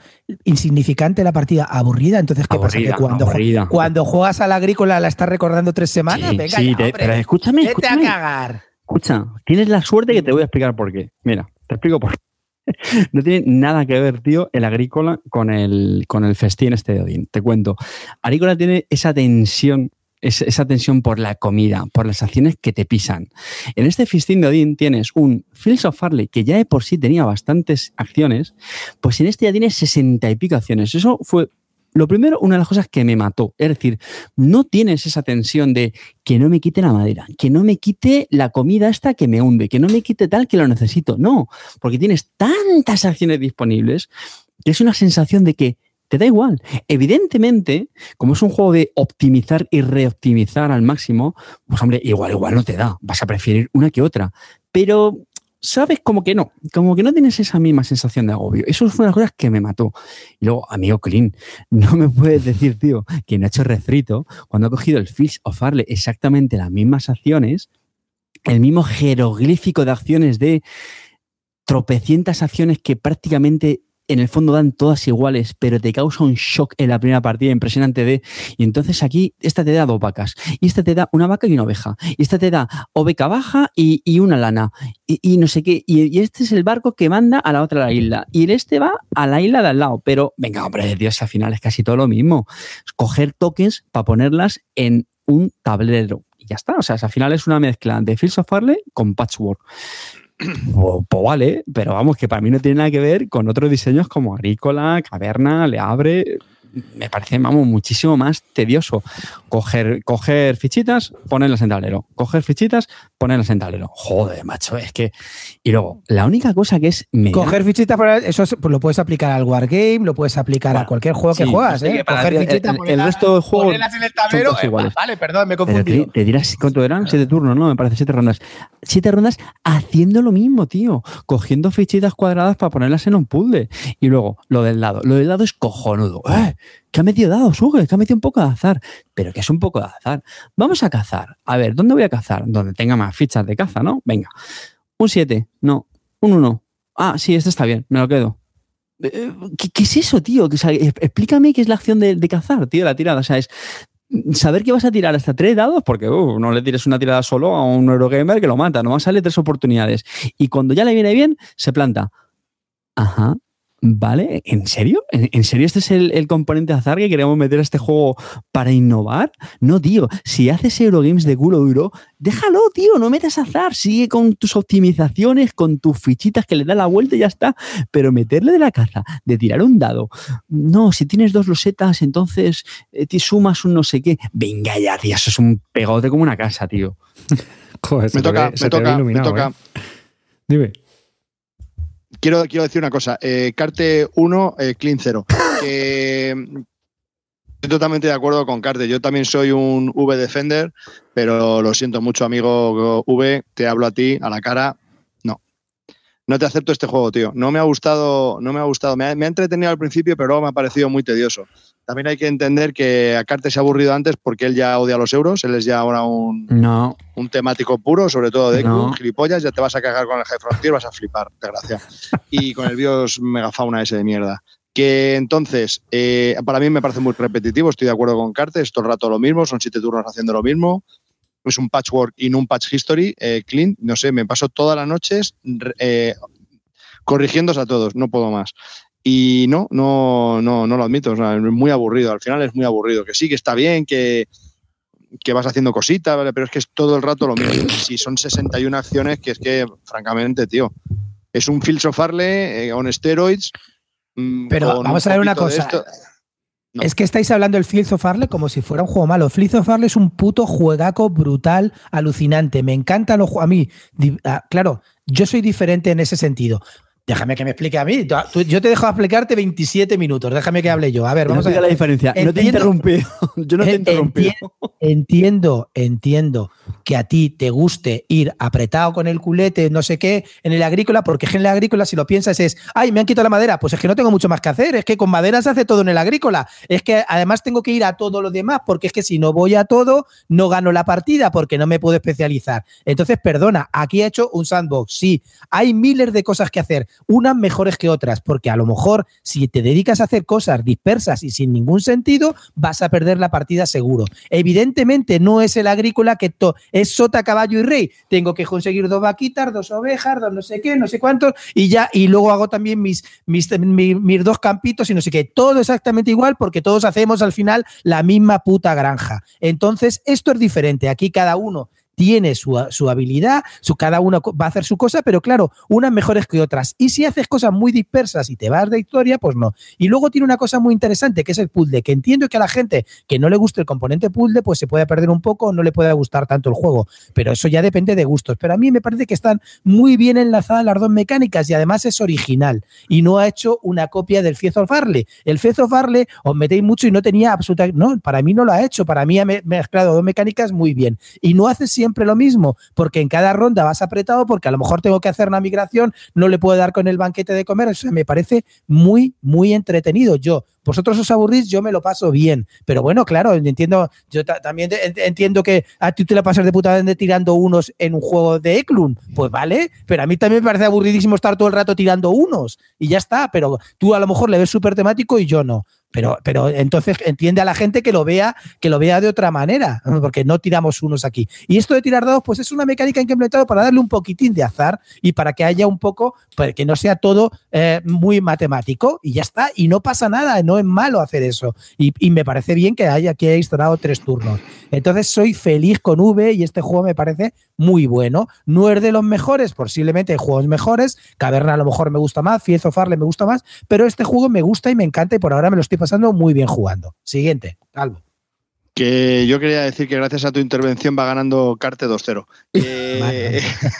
Que, que esto, ya depende, esto ya depende de los jugadores, de, de, si te gusta o no. Yo soy V Defender, pero es que este no me ha transmitido ninguna sensación, me ha parecido bastante seco. Luego, las cartas, las habilidades, que las podríamos comparar con las del agrícola, son una mierda o sea, realmente te pone como un tip en las reglas diciéndote, tienes que para que sepa un poco cómo jugar a esto, las cartas que te toquen, intenta jugarlas, intenta ir a ese, a, esa, a ese, a ese oficio que te ha tocado. Para nada, es que no sirven para nada las cartas. Y desde luego el mazo A, eso es una mierda, pinchan un palo. Aún el B puede hacerte cosas. A mí lo mejor que tiene este juego son las bandejas de, que han incluido de GMT, esas molan un montón porque tienes el juego muy recogidito y el mega precio competitivo que le ha puesto eh. Desde luego eso para mí es lo mejor que tiene. Una pregunta, mm, Clint, tú que eres muy de esto. ¿Dirías que es un password vitaminado?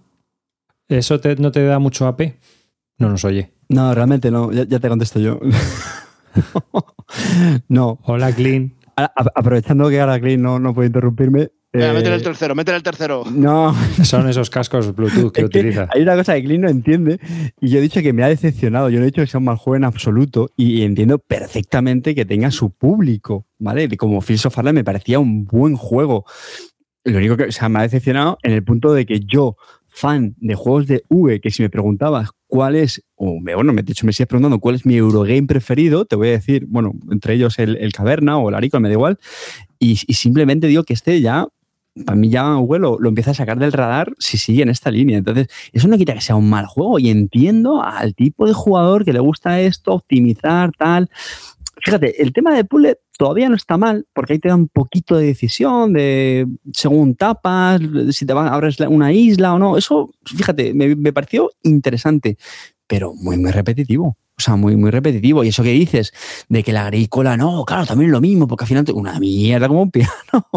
En agrícola, pues te puedes ir más por animales o te puedes ir más a, a, a plantar cereales o lo que sea. Eh, tienes, las profesiones son importantísimas, las adquisiciones.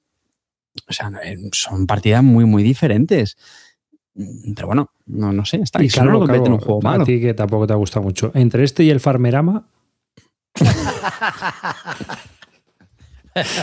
¿con cuál te quedas? Yo con Carte.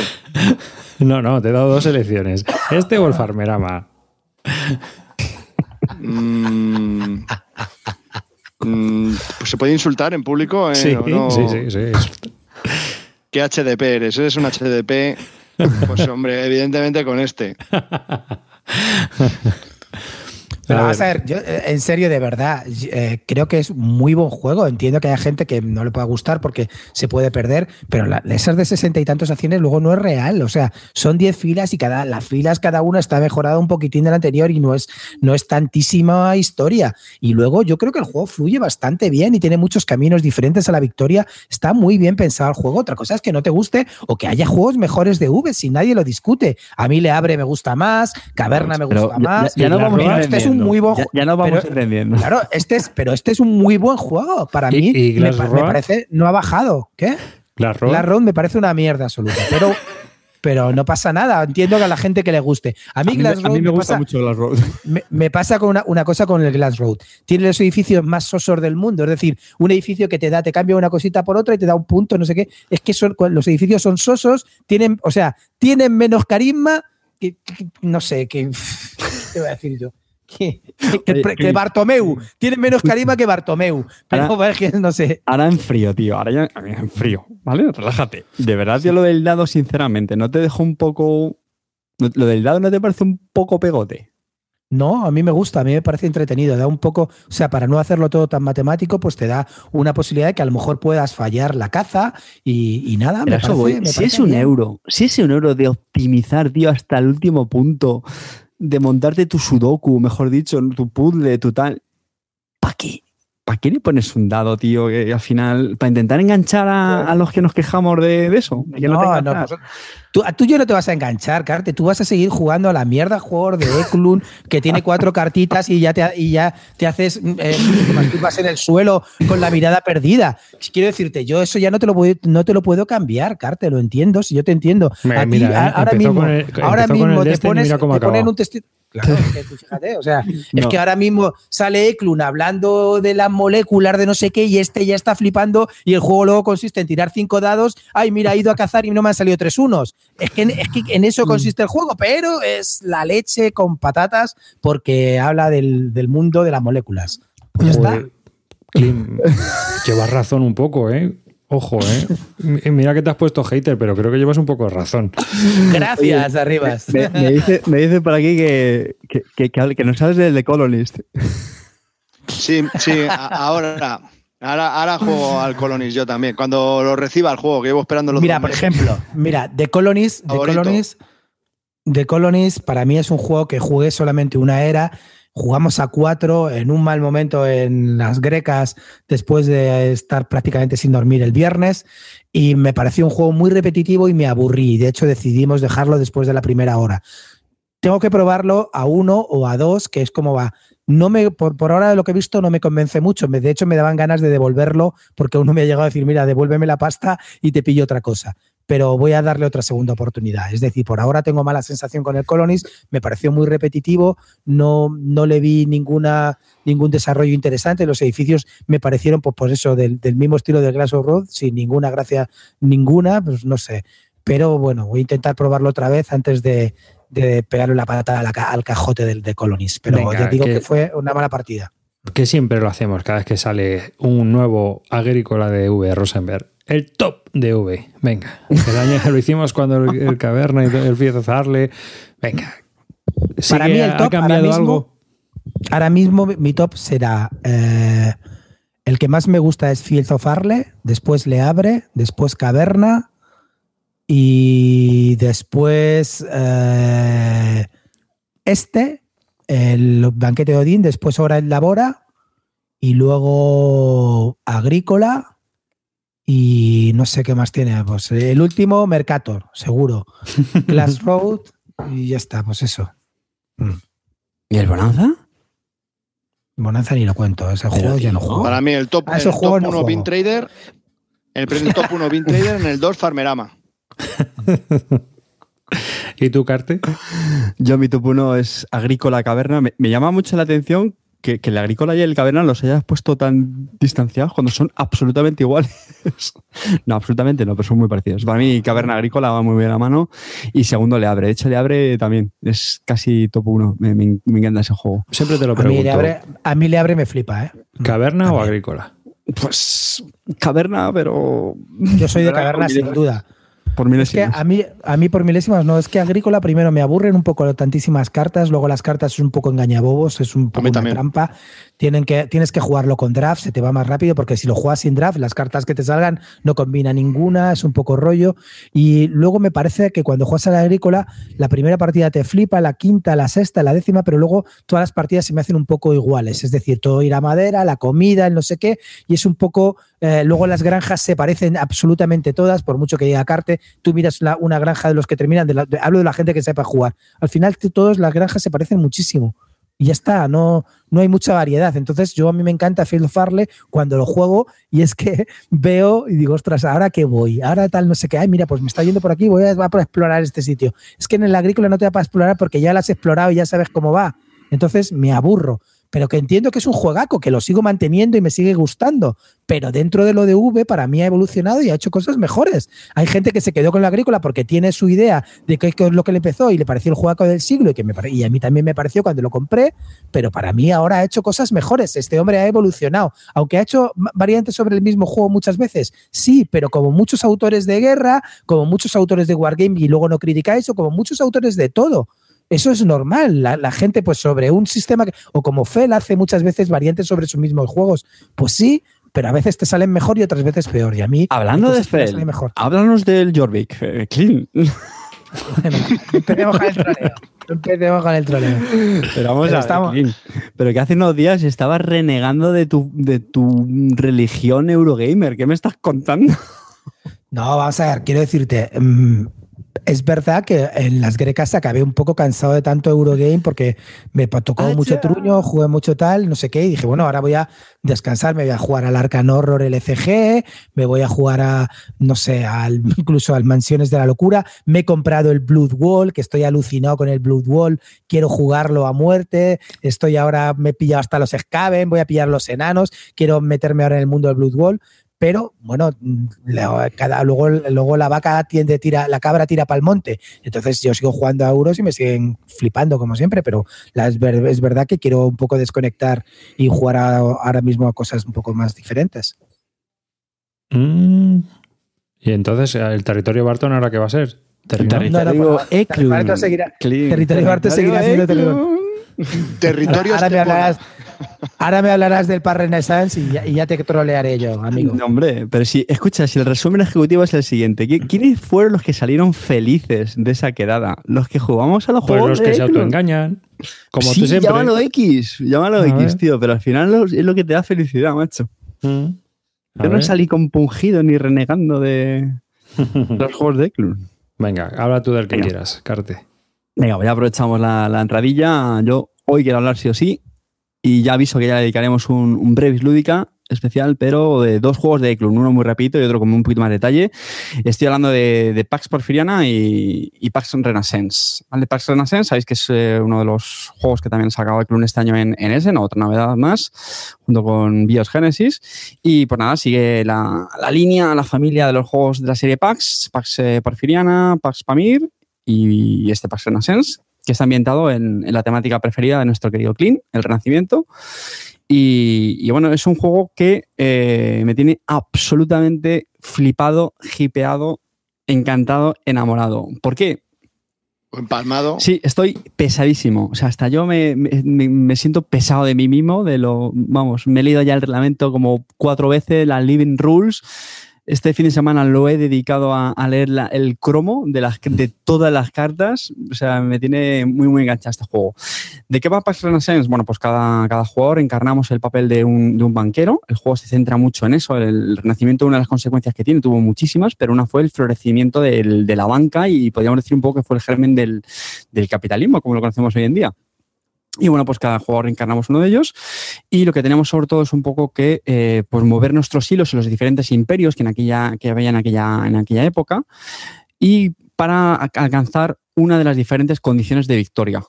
Tienen, tienen estas condiciones de victoria, pues tienen ciertos parecidos, pero en el fondo son bastante distintos. El juego es básicamente cartas, tiene un tablero que está formado por cartas, que es una de las grandes diferencias con, pues, por ejemplo, con Paz Porfiriana. Y, y bueno, pues es un juego bastante, bastante chulo. O sea, un poco la dinámica es ir comprando cartas, jugarlas, posicionarte en ese tablero y al final pues conseguir una de las condiciones de victoria. Es un juego en el que tienes un poco que eh, guardarte el momento para dar ese zarpazo, llevarte la victoria, mientras que los demás, por supuesto, pues eh, hacen lo imposible pues para, para arrebatártelo. ¿vale? Es un poco una. A mí me gusta decir que es una merienda de negros en ese, en ese sentido. No es muy fácil de explicar mecánicamente de una forma resumida, pero podríamos decir que si has jugado Pax Porfiriana, pues eh, que es un juego bastante más, más común y conocido, pues tiene, tiene, grandes, tiene grandes parecidos. ¿Por qué me gusta muchísimo más Pax Renaissance que Pax Porfiriana? Una de las cosas que a mí no me gusta mucho, no me termina de convencer, Pax Porfiriana me entretiene, pero no me, no me ha enamorado tanto como este Pax Renaissance, es que mi sensación en Pax Porfiriana es que al final hay un montón de cartas súper distintas, aparte de que las, el diseño gráfico es absolutamente infernal. Es una sensación como que ves pasar muchas cartas que no te valen casi ninguna, te valen muy pocas. Y al final es esa sensación de no, esto no. Eh, luego adquieres cartas como por ejemplo los ranchos, las minas, que tienen unos costes que a veces son demasiado altos, tardas en bajarlo. Y eso no ocurre en Pax Renaissance. En Pax Renaissance prácticamente todas las cartas que compras a lo largo del juego te pueden servir. Unas te van a servir mucho, evidentemente, hay unas que son muy valiosas y otras, pues bueno, menos. Pero todas, todas te van a servir. Y a mí eso me gusta mucho, porque vas construyendo poco a poco un poco tu, tu emporio sobre el que eh, articular tu estrategia. Y luego está el, punto del tablero, que a mí eso me, encanta. Es decir, eh, el tablero está formado por diferentes cartas, con los diferentes imperios, y nos vamos posicionando con nuestros cubitos pues, para establecer nuestras redes comerciales que nos permitan ganar más dinero. Con más dinero pues, podemos comprar mejores cartas, y eso está muy bien. Ahí hay una, batalla tremenda con el resto de jugadores de robar un imperio al otro, eh, hacerlo más fuerte o sea, de verdad que el juego tiene una cantidad de, matices que vas descubriendo con cada partida que es verdaderamente impresionante. ¿Dirías que más o menos es que han cogido el sistema, el autor, y lo ha refinado para, para Renaissance? Que no es de Eklund este juego, me parece, ¿no? No. No, el, que no fue de Eklund fue el, el Pax Pamir. Eh, Pax Porfiriana, sí. Sí, Pax Porfiriana es de Eklund, pero digo este para Renaissance. Eklund que su hijo, sí. Yo pienso que sí. A ver, también vaya por delante que no me considero ningún experto en Eklund, ¿eh? O sea, no, realmente comparado con otra gente que es muchísimo, muchísimo más fan, yo no he jugado tantas partidas, ¿eh? A Porfiriana he jugado cuatro, a Per Renaissance he jugado tres. He jugado muchas partidas conmigo mismo, pero con, más gente, con unas tres partidas. Y a mí sí me parece algo más refinado por lo que decía antes. O sea, porque creo que es un juego que te ofrece muchísima libertad de acción. O sea, y es lo que digo, que cada carta está orientado a un fin tiene a su vez como diferentes pequeñas acciones que le llaman operaciones y te permiten pues hacer ataques, recolectar más dinero, eh, anular cartas de otro. O sea, te da mucha, mucha, mucha libertad con la que poder hacerte muchas estrategias. Entonces, eso a mí, eso, ese sandbox que hablábamos antes, aplicado a este juego, me parece impresionante. Ah, aquí sí y en el y en el en el, paquete de Odín no. porque aquí cada, Un poco de criterio. Cada porque aquí cada acción cuenta, tío. O sea, aquí cada cosa que haces no, es exactamente, no es. Pero también tienes que hacerte. Me llevo una vaca, me llevo una oveja. En el Pax Porfiriano al final se trata de hacer un motor económico, ¿no? Para al final montarte un combo y eh, mm, forzar el final, el topel. Eh, aquí ocurre por el estilo. Tienes que montarte un motor, tú, tú, tienes que montarte tu motor y, trabajar para conseguir el topel.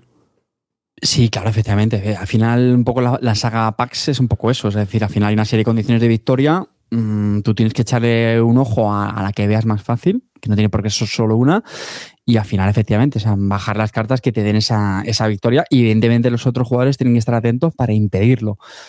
Yo, por poner una pega a este tipo de juegos, eh, por una pega es que creo que muchas veces esas condiciones de victoria pueden ser, si los otros jugadores están muy avispados, puede ser complicado porque deberían poder evitarlo cogiendo cartas que te anulan mayorías.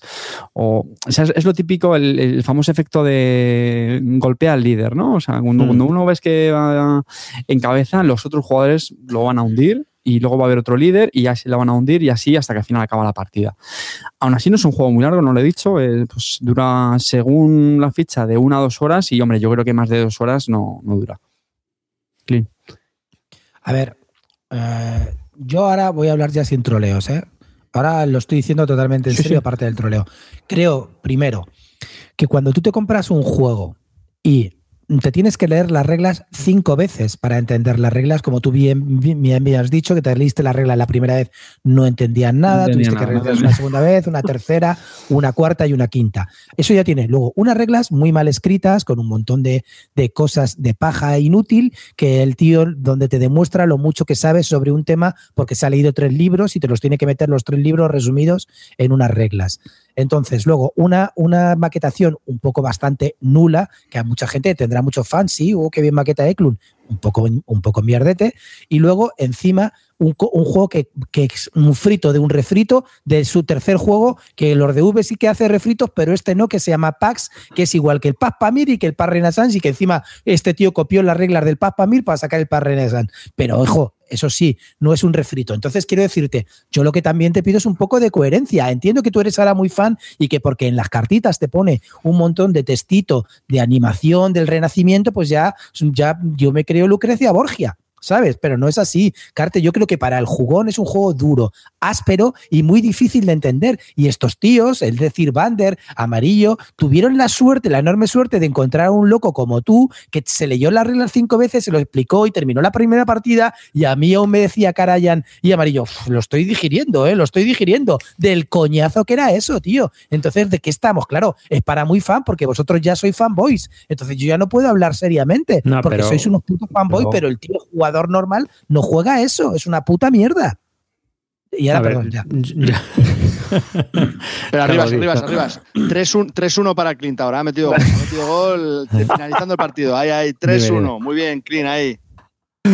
Vamos a ver, Clint, tío. A ver, espera, espera. Eh, yo te digo una cosa. Hombre, yo creo que son juegos que necesitan, tienen su curva de aprendizaje tienen también el tema este de. Porque una vez que ya sabes jugar, realmente es ir con bando. En el Paz Porfiriano es lo que te pasa. ¿eh? Y cuidado que a, mí se me plantea personalmente. Yo con club tengo una, una relación de amor-odio, ¿vale? Porque me gustan los temas que hacen los juegos y cómo es esa narratividad, pero luego es que las mecánicas dejan bastante que desear. Entonces, eh, por lo menos para mí. Yo he llegado a la conclusión de que para mí no son juegos. O sea, mm, eh, soy así de extremista, pero por posicionarme en una postura. A ver, dos cositas quiero decir. Una, Clean, yo no estoy aquí diciendo que este es el juego universal que todos tenéis que salir a la comprando. De hecho, me ha faltado decir pero yo creo que sobra. Cuando hablamos de juegos de Phil Eklund, yo los que escuchan el podcast ya saben que son juegos súper especiales y que no son para todo el mundo, ¿vale? Yo no estoy aquí ahora pregonando ni que esto tenga que ser el mejor juego del mundo ni para todo el mundo. Efectivamente, son juegos muy especiales. ¿Por qué estoy tan enamorado de este hombre últimamente? Pues en parte por lo que acaba de decir arriba, porque es que son juegos diferentes.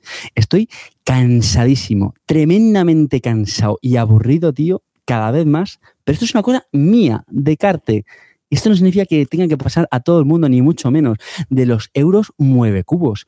Que es que el Great Western Trail, el pepinazo de Essen, me cansa, me aburre, que lo jugué el otro día y bostezaba.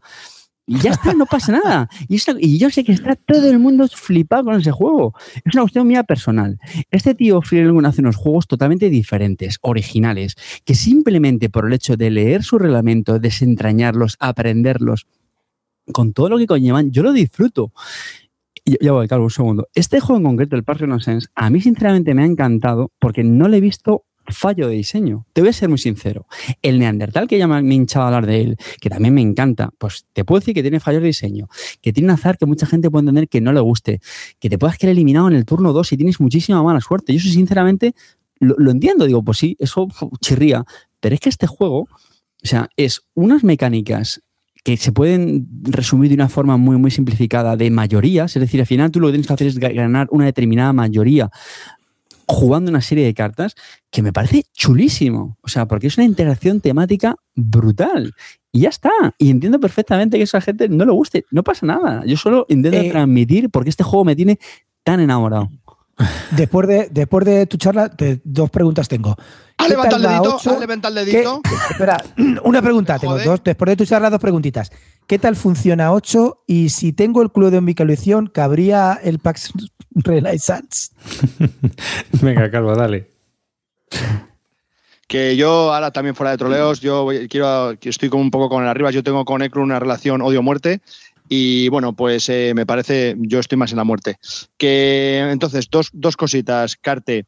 Eh, creo que tiene un acuerdo con una, con una fábrica para hacer cajitas pequeñas para meter las cartitas que hace en esa caja. Porque si lo hiciese bien el juego, tendría que poner mil cartas. Pero no, el hijo de puta tiene que poner 100 cartas y tiene que meter 20.000 cosas en cada carta que no hay Dios que la lea la puta carta. Porque cuando coge la carta tienes que coger la gachetolupa para mirar todos los putos símbolos que tienen los putos textos que encima pone notas del diseñador en la puta carta. Y no, amigos, no por detrás, no, en la misma puta carta. Que manda cojones, que no. El hijo puta podía haber comprado los laterales de la caja, ¿eh? que vienen las ayudas. No, los laterales de la carta, en los laterales de, la carta está escrito en élfico. De la caja. Se dice la leyenda. No, no, en la carta, los laterales de la carta está escrito en élfico. Que digo yo, qué cabronazo, mete una puta caja grande y mete mil cartas. No, pero eso se te va de costes, desgraciado. Lo que a ti te interesa es hacer cartas que nadie las lea y que seas como el, el mito ahí de la mierda. Vete al pedrete. Y otra cosa que te quería decir, ¿quién coño te ha comprado ese puto pijama? Qué feo es. y ya termino mi intervención y mi monólogo. Hasta otro no, programa. No te metas con mi pijama que tiene 10 años, por lo menos. Pero a ti, Carte, ¿no te parece que en cuanto a mecánicas, es, no sé, los juegos de este hombre no. Este tienes que probarlo arriba. De verdad, es- mira, Sí, sí, este sí, este Pero es el es un paz porfiriana, ¿no? El paz para mi porfiriana gusto, está bien. Para mi gusto, claro, eso es. Paz porfiriana, corregidme, pero suele ser como el, el más euro, el, el más asequible para la gente que no es muy de Eklund. O sea, yo Eje Frontier, el, el Neandertal, el Bios Genesis este que ha salido, yo entiendo que esos juegos son muy, muy, muy de Eklund porque tienen el famoso mm, dadito, no sé qué, te mueres, tal. Yo A entiendo ver, que eso cuidado. a mucha gente le corta, le, le corta circuita. Pero este de verdad que es un euro muy, muy, muy bien hecho. ¿Y el biogénesis te le vas a pillar? Absolutamente. ¿Sí? Hombre. Bueno, pero a ti, sí. a ti te gusta A lo- la innovación. a lo lo loco. mismo- a lo loco, ese caos bestial que debe tener, te tiene también que molar. Le saco el uno y a tomar por culo todo mi trabajo. Pero si yo este juego lo disfruto simplemente leyéndome ya el, el reglamento. Si es que. ¿De qué Pero estamos vamos a ver, en el por mucho que digan dentro de lo que hay, puedes tener mala suerte o buena suerte. Pero más o menos puedes ir centrándote hacia dónde vas y qué quieres hacer. ¿Sabes? Pero yo creo que estos otros son mucho más caóticos. El biogénesis y el Sí. biomegafauna. Digo que, que lo mismo vengo aquí escarmentado dentro de unos cuantos programas, pero que ahora mismo, lo que os digo, que yo ahora mismo mi situación es esta. O sea, Que estoy sí, que sí, que me parece aburridísimo estupendo. de los. Por cierto, Eh, Ca- Carte, sí. Carte, quedas expulsado de las quedadas semanales porque solo jugamos a euros. Ya si eso ya te llamamos cuando juguemos a otra cosa o a ti se te pase la fiebre de mierda esa, ¿vale? Ya si eso. Y una última cosa, vale, ya dejo de taladraros. Es que me ha hecho gracia lo que ha dicho Cabo sobre la producción. Es que otro de los motivos por los que me he enganchado a los juegos de su producción. No, no, no, no. No estoy hablando de el diseño gráfico, ojo, ¿eh? Que en este está mucho mejor. Hace juegos, tío, en caja pequeñita, sin una gota de aire. Y en mi opinión, de buena calidad. El tema del diseño gráfico, los márgenes de las cartas están, bueno, de acuerdo. Pero ¿sabéis lo que es poder llevarse un juego de viaje como el Par Renaissance, tío? Poder leerlo en el coche, que no te tengas que llevar un cajonaco. Eh, yo eso lo valoro mucho. De hecho, uno de los motivos, ya lo conté, del Neandertal por los que me lo compré, es porque es un juego muy pequeñito, muy manejable y te lo llevas a cualquier lado, tío. Y eso yo empiezo a valorarlo. Y casi todos los juegos de Eklund son así. No, sí, lo de las microcajas está guay. Pues eso, para a joder, mm, reconozcamos también las cosas. Eso es un punto a favor, tío. Nada de aire. Macho, que es que luego nos quejamos que si aire, aire, pues toma. No, Venga, pero para claro. mí, para mí es que luego hace unos juegos que a mí no me resultan muy narrativos y que luego las mecánicas que me gusta probarlos y que me gusta jugarlos, sí, pero mm, por ejemplo yo me he estado deshaciendo ya de todos porque veo que no es un estoy en una época post-Eklund. Tú estás en la época Eklund y yo ya estoy en la época post-Eklund, ¿sabes? Ya he pasado yo de él. este te lo voy a enseñar, tío. Sí, te va a gustar. bueno, sí, Hazme sí, sí, caso, no te va a gustar. Pero vamos, ya Yo, quiero ir a la quedada esa, ¿eh? yo también quiero ir. Sí, sí, con un, con un puñal, ¿no? Bueno, venga. Palomitas, para veros cómo. Venga. Va, venga. hemos- toca, me toca ya, me toca ya. Sí, te toca, te toca. eh, pues si queda alguna duda, hemos hablado de Pax Renaissance, de, de, de Phil Eklund, de Sierra Madre Games, juego de 2 a 4 jugadores. Bueno, chavales, vengo yo con mi otro monólogo que tengo preparado. Hoy os quiero hablar de no uno, no dos, no tres, no cinco, no, cuatro juegos, pero lo voy a hacer en formato calvo. Pim, pam, toma la casito, rápidamente. Y os voy a hablar después del Pepino de Essen, del Paz Renaissance, de nuestro queridísimo colega y contertulio Carte. eh, yo al revés, voy a ir de menos a mucho menos. Vale, voy a hablar de cosas que no me han entusiasmado en los últimos tiempos, y, pero voy a ser breve. El primero, que no está mal, es reguleras, es el First Class. El First Class, ya ha hablado Clint varias veces de él, es un juego de Helmut Oley que está bastante bien. Eh, toda la partida es un juego de 2 a 4 jugadores, escala muy bien, pero es un juego de combos. Y en el último turno, el combo es tan mortal que dan ganas de quemar el juego. Lo siento, pero no acepto el juego. O sea, el último combo, estás cinco minutos todos los jugadores mirando al otro. Pues mira, con esta carta hago esto y luego hago esto y luego hago lo otro y luego porque no sé qué, tal y cual, era 323 puntos. Ah, muy bien, plus, plus, plus. Siguiente. Yo voy a hacer esto. Mira, mm, no, tío. El, el último turno es mortal. No me mola nada.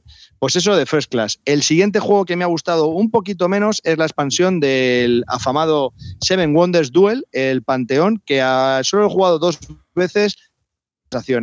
Eh, sí es cierto que trae bastantes cositas, aunque me gustaría que hubiese traído más para el precio que tiene y tampoco le da al juego la cosa que me hubiese gustado. Lo para bastante, no sé, no, no me ha parecido tan dinámico como el juego base.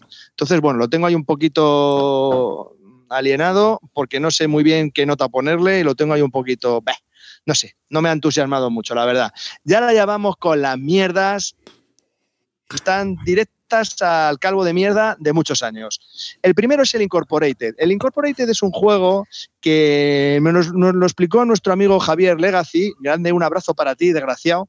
Eh, después de repasarse las reglas que en inglés, que él no sabe inglés, o no mucho, después de estar en el baño agarrado un poquito a las asas del baño y dándolo todo. Eh, fue una explicación lamentable a la una de la mañana de un juego que es tan lamentable como la explicación de Javier Legacy. Mm, francamente, es un juego de, según dice la ficha, está el 6000 en la BGG, telita. Eh, es un juego de, económico en el que nos posicionamos en el tablero para ir consiguiendo eh, posicionarnos en distintos países en, en el mundo. Bien, Mueve cubo para aquí, mueve cubo para allá, mueve cubo para aquí, mueve cubo para allá. El orden de turno es definido, siempre es el mismo turno, cada uno llevamos una corporación y tiene unas pequeñas habilidades. Y mueve cubo para acá, mueve cubo para allá. Anda, mira que tengo ya la mayoría aquí, ahora la tienes tú, ahora no, ahora pim, pan. Ya está, ya ha sido dos horas y media. Gracias, muy buen juego, venga, hasta luego. Y por último os quiero hablar de la mayor mierda eh, que hemos jugado en mucho tiempo. Y os estoy hablando de nada más y nada menos que el Mea Culpa. El Mea Culpa es un tordo que tela marinera, vaya puta mierda y basura de juego. Para empezar, viene con unos rollos infernales que tienes que hacer con una especie de, de, cartoncito que viene que le tienes que dar así como si fuesen unos, unos rodillos, ¿no? Y lo tienes que meter. Eso es infernal. O sea, esas manualidades Dios mío de mi vida, es que ni con un curso de CCC de manualidades hago yo esa mierda. O sea, eso no hay Dios que la... MacLeod estaba ahí con las tijeras intentando abrir los huecos para hacerlo, bueno, demencial. Después de 45 minutos haciendo esa mierda para poder jugar, el juego no tiene ni pie ni cabeza. Uno va por aquí, otro coge al papa, va al, al prostíbulo. Mm, si le pillas al papa no tiene ninguna opción, si, o sea, si no le pillas hace sus cosas, o sea, se folla la pava, o sea, es, es, es demencial, o sea, no tiene sentido, luego vas construyendo una catedral, el tempo va a su puta bola, mm, acciones por aquí, acciones por allá, mm, nada, una basura, una basura de, de- pero de proporciones épicas. Y es una putada porque yo este le había visto en Essen, que ha salido en este año, y me llamaba la atención. Vaya tela. Eso sí, el tablero es precioso, pero vaya mierda de juego. Amigos, no, si veis el mea culpa mm, que lo pone en alguna exposición, el tablero es muy bonito y la chica que lo presenta tiene unas berzas del tamaño de la cabeza de Clint. Pero no os haga decaer en vuestro intento de comprarlo porque verdaderamente no merece la pena, ya os lo digo. A aceptar una, una opinión del calvo. Este y el Incorporated de lo peorcito A que he probado últimamente. Mea culpa es de Rudy Gerdor, pero tío, está Ya. publicado por Zoc. ¿Y qué euro ha publicado Zoc que sea bueno aparte del Manila? No, no, no, no, no, no. Error, error, arriba es error. Rudiger Kopf, cabeza. me no me he equivocado. Kopf. Ah, sí, es, es, otro verdad. alemán. Yo pensaba que, que era se el parece, pero no es porque hablan igual, pero no es el mismo. No, este es un mamón. Y el otro mola. Tú, Rudiger, molas. Este es el Rudiger que no mola. Llevas razón. Vaya telita. ¿Eh? O sea, no. I'm sorry, my friends, pero no aceptamos mea culpa como juego. No, y aquí, aquí retamos 6.000 y a los oyentes a qué euro de Zoc mola. Porque yo, vamos, todos los que he probado de Zoc, que no sea las moñerías de críos, todavía no he visto un juego quitando el Manila, que, porque el Niágara, menudo tordo. O sea, eso era un tordo, pero total. Y así con casi todos. Uf, ostras, y amarillo le ha dado un 1. Sí, sí.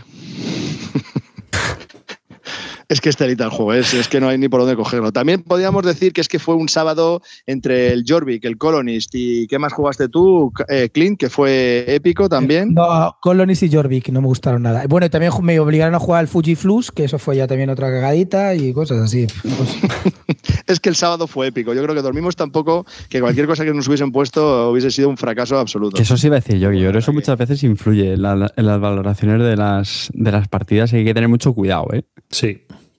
de todas formas, Eh. también es verdad que Javi Legacy tiene un warning. No, la próxima cagadita no, se la- no será invitado nunca más. Tiene un warning gordo, ¿eh? Ya te digo yo, ¿eh? Nah, es un puto crack, es un puto crack, es un fenómeno, pero joder, es un, es un artista. Ah, bueno, No, pero tiene- pero otro, otro pero tordo, tiene- otro tordo que jugué, otro tordo que jugué, que es el Inis, que se me había olvidado. Bueno, el Inis. Ah, nos eso, duró, eso, nos duró un otro. turno y lo tuvimos que dejar porque, bueno, bueno, es que bueno. Clint, yo creo que en, ese, en esa partida no era la mejor. es- Yo no, yo no creo que sea buen juego, pero tampoco era tan mierda como pensaba. Y no, le diste no, una no. oportunidad. Es como lo si me No le diste la- al amor, la- no, no le diste Claro. una oportunidad al amor. Efectivamente, es como si me dices lo del Colonis. El Colonis también me pareció un tordo de considerable, pero lo jugué una era, estaba cansado. Y el Inis, bueno, el Inis en que Edgar no se, sabía las reglas a, a- a lo, a lo Javi Legacy cagando en el váter, pues la verdad que fue un poco una experiencia mala. Pero bueno, no quiero opinar aún porque después de eso no, no era el mejor momento ni era el mejor lugar. Pero ya te digo que sí, la verdad que en, en la- en- en estas grecas tuve un mal sábado, incluso también un mal domingo, y me, me he retirado un poco, ya os digo, me he retirado y ahora estoy ¿Para qué enganchado al Blood Bowl. Blood Bowl. Ya está, estás buscando el tablero de invierno. Sí, sí, estoy buscando el tablero de invierno. Me han dicho que había un tablero de invierno. Macho, pero es que la verdad que el otro día lo jugué, lo, lo probé, ah, lo, lo había jugado hace muchos años, pero ya no me acordaba, lo probé otra vez. Me pareció buenísimo. Ahora seguro que los que han jugado toda la vida dirán que las nuevas reglas que han salido son malísimas, que no sé qué, que el culo duro no sé qué, que llevo toda la vida jugando así no me van a cambiar esto ahora. Pero me pareció un pepinaco de juego, me pareció muy entretenido, caos total, pero también la gente que sabe jugar juega te machaca, aunque saque solamente, bueno, si saca solo uno, no, pero mm, si sabe con que tenga un mínimo de tiradas, pues es muy fácil y me pareció además muy estratégico, muy entretenido y, y ya te digo, en cuanto lo terminé me compré ese, me compré el equipo de los Scaven Y los ahora estoy pillando más cosas, sí, los dados, o sea que estoy ahí, me ya te digo que me engancha, me engancha Blood Bowl, quiero jugarlo más y, y nada, yo te digo ya, que... ya hablaremos de eso. Arri- arri- arribas, arribas, tenemos que buscar nuevos colaboradores. Entre Ya, sí. el que ama a Eklund, el que ama al Blood Bowl, ya se quitan de los Eurogames y tú que ya- estás ahora con los yo- juegos yo de ya no tengo niños, yo no sé, Oye, sí, no sé. hay hay que disolverse, ¿eh? Venga, ¿Yo voy qué a- hago ya? Hay que hacer como, ¿A qué lo- como, lo- como los Beatles, tío, y nos disolvemos. Venga, que termino yo, que Ah, termino yo. Ha- ¿Hablo del Kingdom Death Monster? No. Ya, para que ser yo el, No. el último friki de. No, ¿verdad? No, empiezo yo. Venga, va, ya termino yo este, este, este programa tan tordo. Eh, eh, voy a hablar de Mare Nostrum Empires, de la última 2016, de 3 a 5 jugadores, de 90 a 120 minutos de duración. Eh, está publicado por Masqueoka y que, bueno, yo jugué la versión extra de luz Dabuten con tablero de neopreno forrado y fichas de póker, miniaturas especiales, bueno, todo, todo, todo, todo, todo, todo. El juego es un juego, bueno, es una reimplementación de una edición antigua del Mare Nostrum, en la cual, pues bueno, se han cambiado algunas cosillas.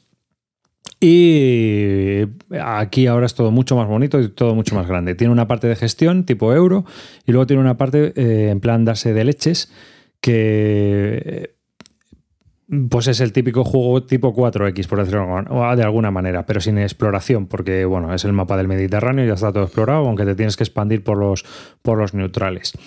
Mm, Es el típico juego de desarrollo, vas haciendo tus templitos, tus ciudades, comercias, haces tu ejército, intentas conquistar a los demás y va de todo eso. ¿Qué me parece? Pues a mí me parece que el juego está un poco anclado en los 90. Eso para empezar. O sea, voy a hablar un poco de lo que me pareció. Yo creo que es un juego que está anclado en los 90. Segundo, me parece que la edición de luz es excesiva para el juego que es. La verdad es que el juego normal está bien. Tampoco es que se, está muy bien de componentes, está muy bien hecho y está genial. La otra me parece súper excesiva, es como yo que sé, es algo exagerado, o sea, es glamour por glamour. Y luego, eh, digamos que hay una parte del juego que no me, a mí no me gustó, y es la parte militar. Aunque solo juego una vez, me gustaría jugar otras, alguna más para verlo. Pero el camino militar no me gustó. No está. No sé. eh, se tiende ahora ya mucho los juegos de desarrollo a limitar ese campo porque eh, en, nuestro caso, pues el que más acumuló fue arrasando, ¿sabes? O sea, fue pillando por el camino a todo el que pillaba. Y luego tiene mucho de eh, lo que hablaba Carte antes del otro juego. Eh, del Pass Renaissance, pero multiplicado por 10, que es vamos a por el líder. Si vas haciendo las cuentas y vas viendo quién gana, pues te van a caer palos hasta aburrirte porque para impedir que ganes, ¿no? La parte que más me gustó fue la del comercio, creo que está muy bien implementado, cómo está hecho, con el tipo de monedas que tiene, cómo te tienes que desarrollar, cómo vas construyendo tu imperio. Y esa parte está entretenida, es un euro más. Pero lo que para mí rompe el juego, yo creo que tiene estrategias degeneradas, es la parte militar, donde tú puedes acumular un ejército de 80 tíos sin logística, sin nada, los envías a la otra punta del mapa a conquistar y ala. O sea, no, no, eso no tuvo mucha lógica para mí. No sé, creo que Clint también ha jugado, ¿no? Y ha tenido experiencias. Sí. Yo he jugado dos partidas a cuatro. Para mí, a cuatro no es un buen número para este juego, porque fundamentalmente los que llevan a los griegos y a los egipcios tienen una parte donde se pueden expandir sin tortas y en cambio los que están con Roma solamente tienen abajo a los cartaginenses y, y, en la otra parte a los griegos y los cartaginenses arriba a los romanos y en la otra parte a los egipcios. Es decir, te tienes que pegar leches sí o sí desde el principio mientras los otros se pueden desarrollar uh, muy fácilmente. Entonces a 4 me pareció bastante, que estaba bastante mal, mal compensado y luego tiene una cosa que no, no me gusta mucho, o sea, está muy bien cuidado de producción y todo eso, pero hay una cosa que no, no me gusta mucho, es que tiene como tres formas de acabar la partida, pero casi todo el mundo y con toda la gente con la que hablo acaban las partidas igual, es decir, comprando el, el, sexto personaje, me parece son seis o siete, no sé lo que hay que comprar, el sexto personaje o el hmm. quinto personaje eh, o, o, construyendo las pirámides. Y todo el mundo termina las partidas así, no terminas por porque has conquistado eh, cuatro ciudades o no terminas porque, te has puesto primero o, porque te has puesto primero en todos los tracks. Entonces, al final el juego consiste simplemente en conseguir recursos para hacerte cada ronda un personaje y nada más. Y si encima tienes la desgracia de que te estás pegando y no estás consiguiendo recursos, los estás todo gastando para pegarte, pues los otros, los que no se pegan, van consiguiendo los recursos, hacen sus personajes o tal, se lo bajan. Y me pareció que el juego tiene cosas muy interesantes, hay cosas muy chulas de desarrollo, de comercio. me a mí pero luego en realidad consiste fundamentalmente en conseguir fichitas que te faltan para bajarte esos personajes y nada más. No, si no te pegas y te bajas, ganas igual. No tiene sentido. En un juego con mapa, yo creo que los juegos con mapa te tienes que pegar tortas sí o sí, y si no, no vale. Y el comercio tiene que ser una excusa para pegarte tortas. Y, si, y, debe, y ganarse tiene que ganar pegándose tortas. Y todo lo demás que se inventen es un rollo pues para gente como, pues no sé, que, que no le gusta el conflicto. Pero si te compras un juego con mapa, tiene que haber conflicto sí o sí. Y ya está. Sí, sí, más o menos coincido contigo bastante la, la apreciación. Mm. Mm. Realmente sí, la verdad es que el juego molaba cómo estaba fluyendo y tal. La verdad es que nosotros jugamos a 6, estuvimos jugando en cuarto de juegos y jugamos, jugó también Michael, el dueño y tal, pero es que eh, Michael llevaba los atlantes porque jugábamos con 6 y la expansión. Y es que venía desde allá, pues eso, con la flota, la séptima flota, la sexta flota y la quinta flota todo juntas, ¿sabes? Arrasando. Los cartagineses les dio una que, se quedaron, vamos, tiesos. Y a los romanos les estaba dando cera también, y, eh, pero en Dofre. Y es que a Grecia, o sea, ya llegaba, pero porque solo se dedicó a eso, ¿sabes? Pero vamos, a ver, brutal. Yo te digo una cosa, a mí, por ejemplo, me decían, yo al principio, la primera partida que jugué, lo dije, joder, me ha gustado este juego. Y es verdad que te gusta el juego, pero cuando juegas la segunda partida y es igual que la primera y que acaban todas por lo mismo, y jugamos una tercera partida y sigue siendo lo mismo, y que si acabas solamente construyendo personajes y te das cuenta que las tortas no importan, pues deja de gustarme, entiende los ferries. Me ha dejado de gustar por eso, que siempre me dice lo mismo, me dices, pero si era pepino, sí, pero claro, cuando juego las opiniones cambian. Y yo siempre digo lo mismo, las opiniones no están escritas en piedra, ¿vale? No, una vez puedes decir una cosa y luego puedes cambiar de opinión. Cuando lo juegas más y te das cuenta de que siempre juegas la misma partida y que siempre se acaba por lo mismo, pues entonces te das cuenta de que el juego ya no te gusta. Y es normal, puede pasar. Y yo siempre digo lo mismo. Huye de una crítica optimista en la primera partida. Claro. sí, a mí, a mí la primera partida, sinceramente, me gustó y acabé porque no sabía que siempre terminaba igual. Y dije, joder, el juego está bien hecho. Si lo piensas, a que no te lo pasaste mal jugando arriba. No, no, yo me lo pasé Pero luego, Cuando, cuando analizas el juego, yo me pongo a pensar en el juego, digo, joder, es que es verdad, es que es un juego de tortas y las tortas no influyen. Aquí lo único que importa es cambiarse entre todos las mercancías y bajar un personaje. Y ya está. Y eso cada ronda. Y si uno lo hace cada ronda, en seis rondas ha ganado la partida. Claro, es, que, no tiene más. Porque si tú, si, si por ejemplo, te pueden quitar los templos, te pueden quitar las ciudades, pero como los personajes no te los pueden quitar, te puedes quedar solo con tu capital, vas bajando poco a poco según te vayas haciendo otra vez con monedas. Claro, es que es, que es un poco. Entonces, pero el, juego fluye, está bien pensado, está tal, no sé qué, pero para mí, las condiciones de victoria, ya te digo, que no sé, yo he llegado a la conclusión y lo tengo claro. Un juego con mapa debe haber tortas y se debe de ganar por tortas. Y si no, no ponga mapita y haces un juego de recursos y ya está. Eh, dos, cosas, dos cosas quiero decir. Aquí Carte te ha dado, ¿eh? Son, ha metido el segundo gol, está 2-3 en el descuento, te mete el tercero, te empata. ¿Perdona? El, partido se acabó ya, luego, en, la, huerta de, la huerta de Clint hay dos tipos de productos. Hay pepinos de pepinos. Este era un. Esta era una patata disfrazada de pepino, ¿no? Porque todos son pepinos, pero este no era tal pepino, ¿no? Este era. ¡Ay, que era una patata! Arriba, arriba, ¿qué tal escala 8? Y, y, y, si tengo en mi colección el, las siete familias, ¿me entraría en mi colección este juego? Lo que siempre te preguntan por internet. Es que tú no has leído esas cosas, tú estás ahí hablando de un juego y de repente te, te preguntan las cosas más auto. ¿Qué tal escala 8? Perdona, si es el juego de 1 para 4. ¿Y qué tal comparado? Si tengo el, el Cluedo en mi colección, ¿qué tal, ¿qué tal entraría este juego? Joder, macho, es que hay cosas que dices, madre. Mejor no poner las partidas que juego para que nadie me pregunte tonterías. Arribas. ¿Y es que le falta desarrollo? Si, si se ha caído arriba, morimos, ¿eh? Sí, se ha piñado, pero se ha quedado ahí muy... Hostia, minu- mi- ¿Qué hacemos? ¿Minutos musicales o otro monólogo? ¿Qué, hago? ¿Qué hago? ¿Qué Ra- hago? Rápido, ha- ha- habla de algún juego infantil, Calvo. Trata- trata- hostia, ¿hago de arribas? Hostia, no sé si voy a poder, ¿eh? Hoy voy a- os voy a- Habla voy a hablar de un juego, os voy a hablar de un juego que está el Oye. 13800 en la BGG, nadie lo conoce, mucho. ni el autor. El Una, una, una, una pregunta seria. Eh, Carte, ¿Triumph and Tragedy o Churchill? Pero Triumph and Tragedy, a ver, también son juegos, son juegos bastante diferentes, ¿eh? Son Sí, juegos bastante bueno, diferentes. A Mójate, ver, mójate. Triumph and Tragedy muchísimo, muchísimo más. A mí Churchill... ¿Muchísimo más? Sí, infinitamente. O sea, Triumph and Tragedy es un juegazo, tío. Es tan bueno. En serio, me tiene flipado. O sea, tú ves que el Partnership me tiene flipado, pues el Triumph and Tragedy ya ni te cuento, tío. Nada, me parece buenísimo ese juego, tío. Brutal. Yo, Churchill con una sola partida, no o estuvo bien, me lo pasé bien, porque era un juego diferente, son de estos de comer la oreja y tal, pero me queda la duda, duda, repito, de si es un poco lineal, porque al final, tío, eh, por donde te vas moviendo en el mapa de operaciones y todo eso, pues al final es un poco lo mismo, avanzas, avanzas, avanzas, tirar dados a ver si avanzas y, y sí, tienes la gracia esa de las conferencias y tal, pero no mucho más, y es un juego muy largo. Triumph and Tragedy es que pueden pasar un montón de cosas, tío. O sea, es que te lo pasa bomba. Yo, he jugado solamente al Triumph and Tragedy, jugamos una partida, bueno, media partida a medias y me pareció muy interesante. Es un juego, ¿ves? Por ejemplo, es un juego de mapa aquí en este que tiene mapita, tiene recursos, pero los recursos son una, son una, es un medio para darte de tortas. Es lo que yo veo en este juego, en el Triumph Tragedy. Lo que pude apreciar, porque ya te digo que fue media partida. En este es verdad que te podías dedicar a la producción, pero esa producción iba destinada única y exclusivamente a pegarte tortas en el mapa. Y si no te pegas tortas en el mapa, no vas a ganar. ¿Es así o no? Sí, no, y que, y que cuando dices darte de tortas es tirar un dado, ¿eh? No nos olvidemos. Es que al final a mí lo que me mataba un poco era eso, que es que era, venga, pues avanzamos en el frente oriental, ahora tira el dado, hemos avanzado, bien, no, bien. Esa es la parte que a mí menos me gustaba. Cada vez que te ríes, mamón. Clint, Clint, dos, dos preguntitas. ¿Qué tal va el Triumph en Tragedy 2? Y, y luego, ¿cómo es eso de jugué media partida a medias? ¿Cómo, cómo se come? ¿Es un No. cuarto? Es un cuarto. Escucha, ¿Eso es un cuarto?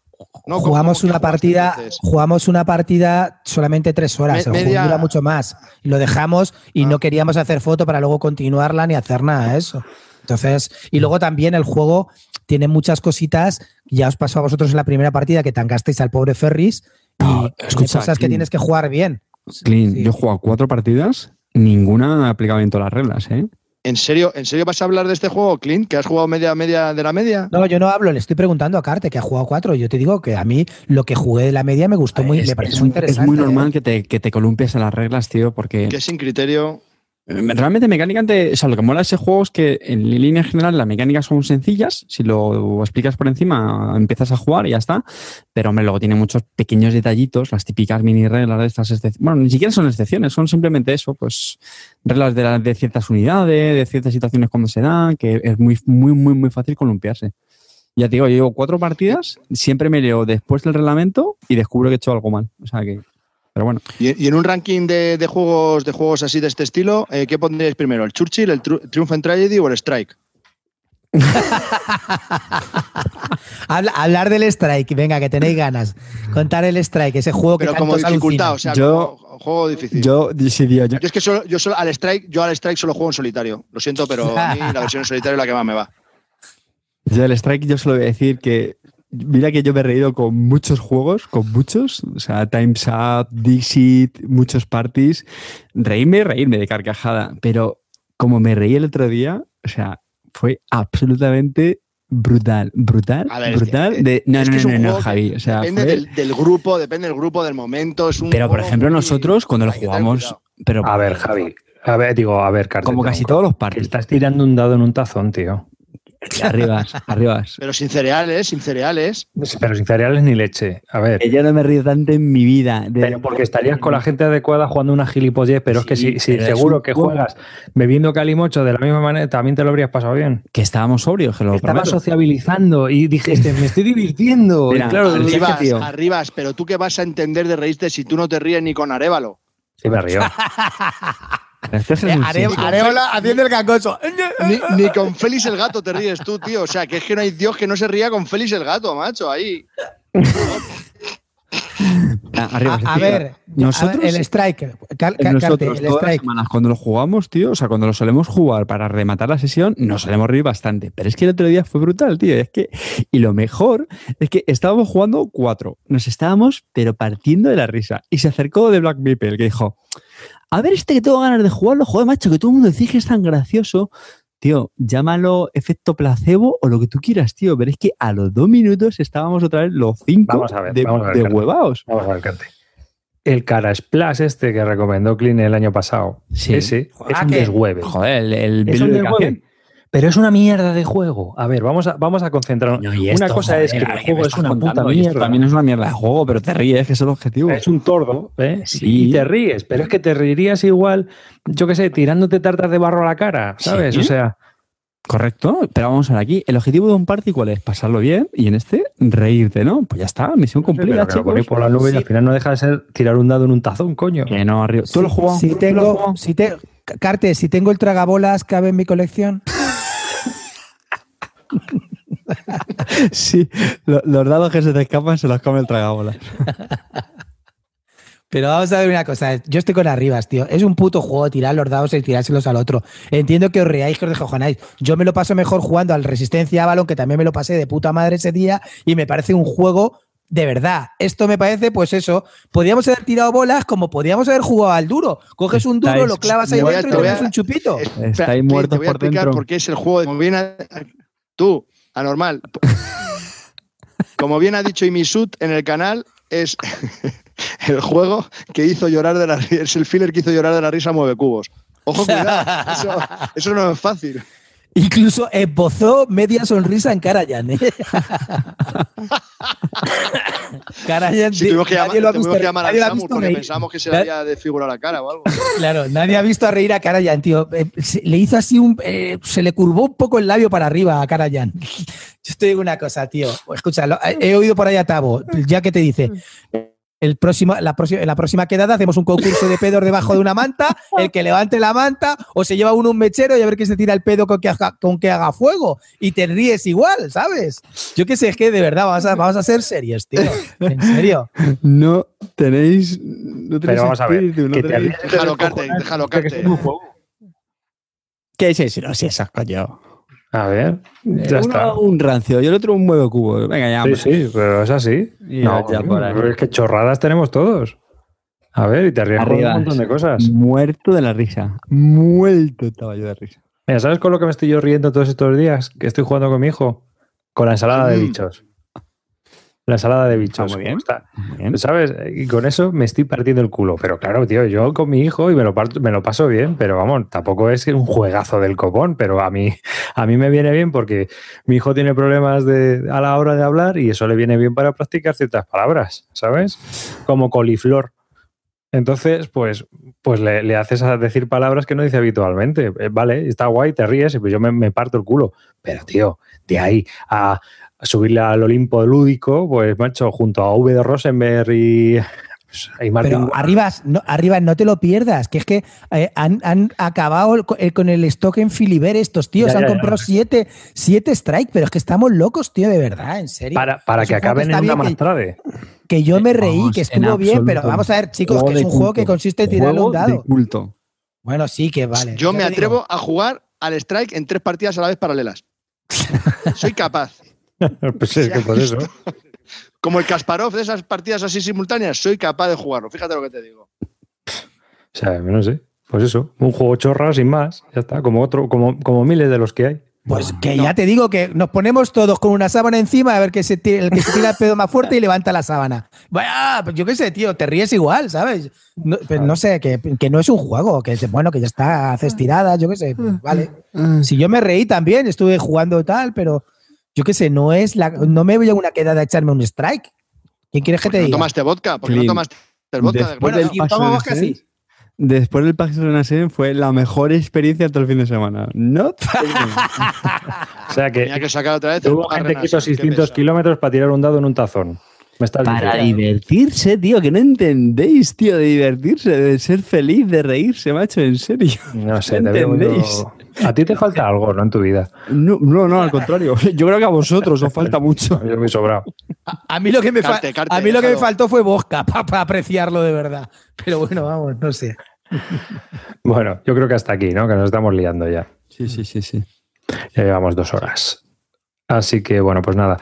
Que aquí acaba este podcast de Bislúdica. Eh, he de recordaros que hemos, bueno, eh, Miquel Jornet, que eh, colabora con nosotros de vez en cuando, nos ha enviado una entrevista que hemos publicado en Hombre Bislúdica, que entrevista a Xavi Garriga y nos cuentan las novedades de Beer que se presentaron en la, en la The Beer Fest 2016. Entonces, es muy interesante, es una entrevista muy, muy currada, está muy bien hecha y os recomiendo que la escuchéis si no la habéis escuchado en el blog Bislúdica número 36, está la página web en bisludica.com que también os podéis seguir en Twitter en arroba bislúdica y que por supuesto si creéis que no lo merecemos podéis escuchar nuestro podcast Bislúdica Army si participas en nuestro Patreon.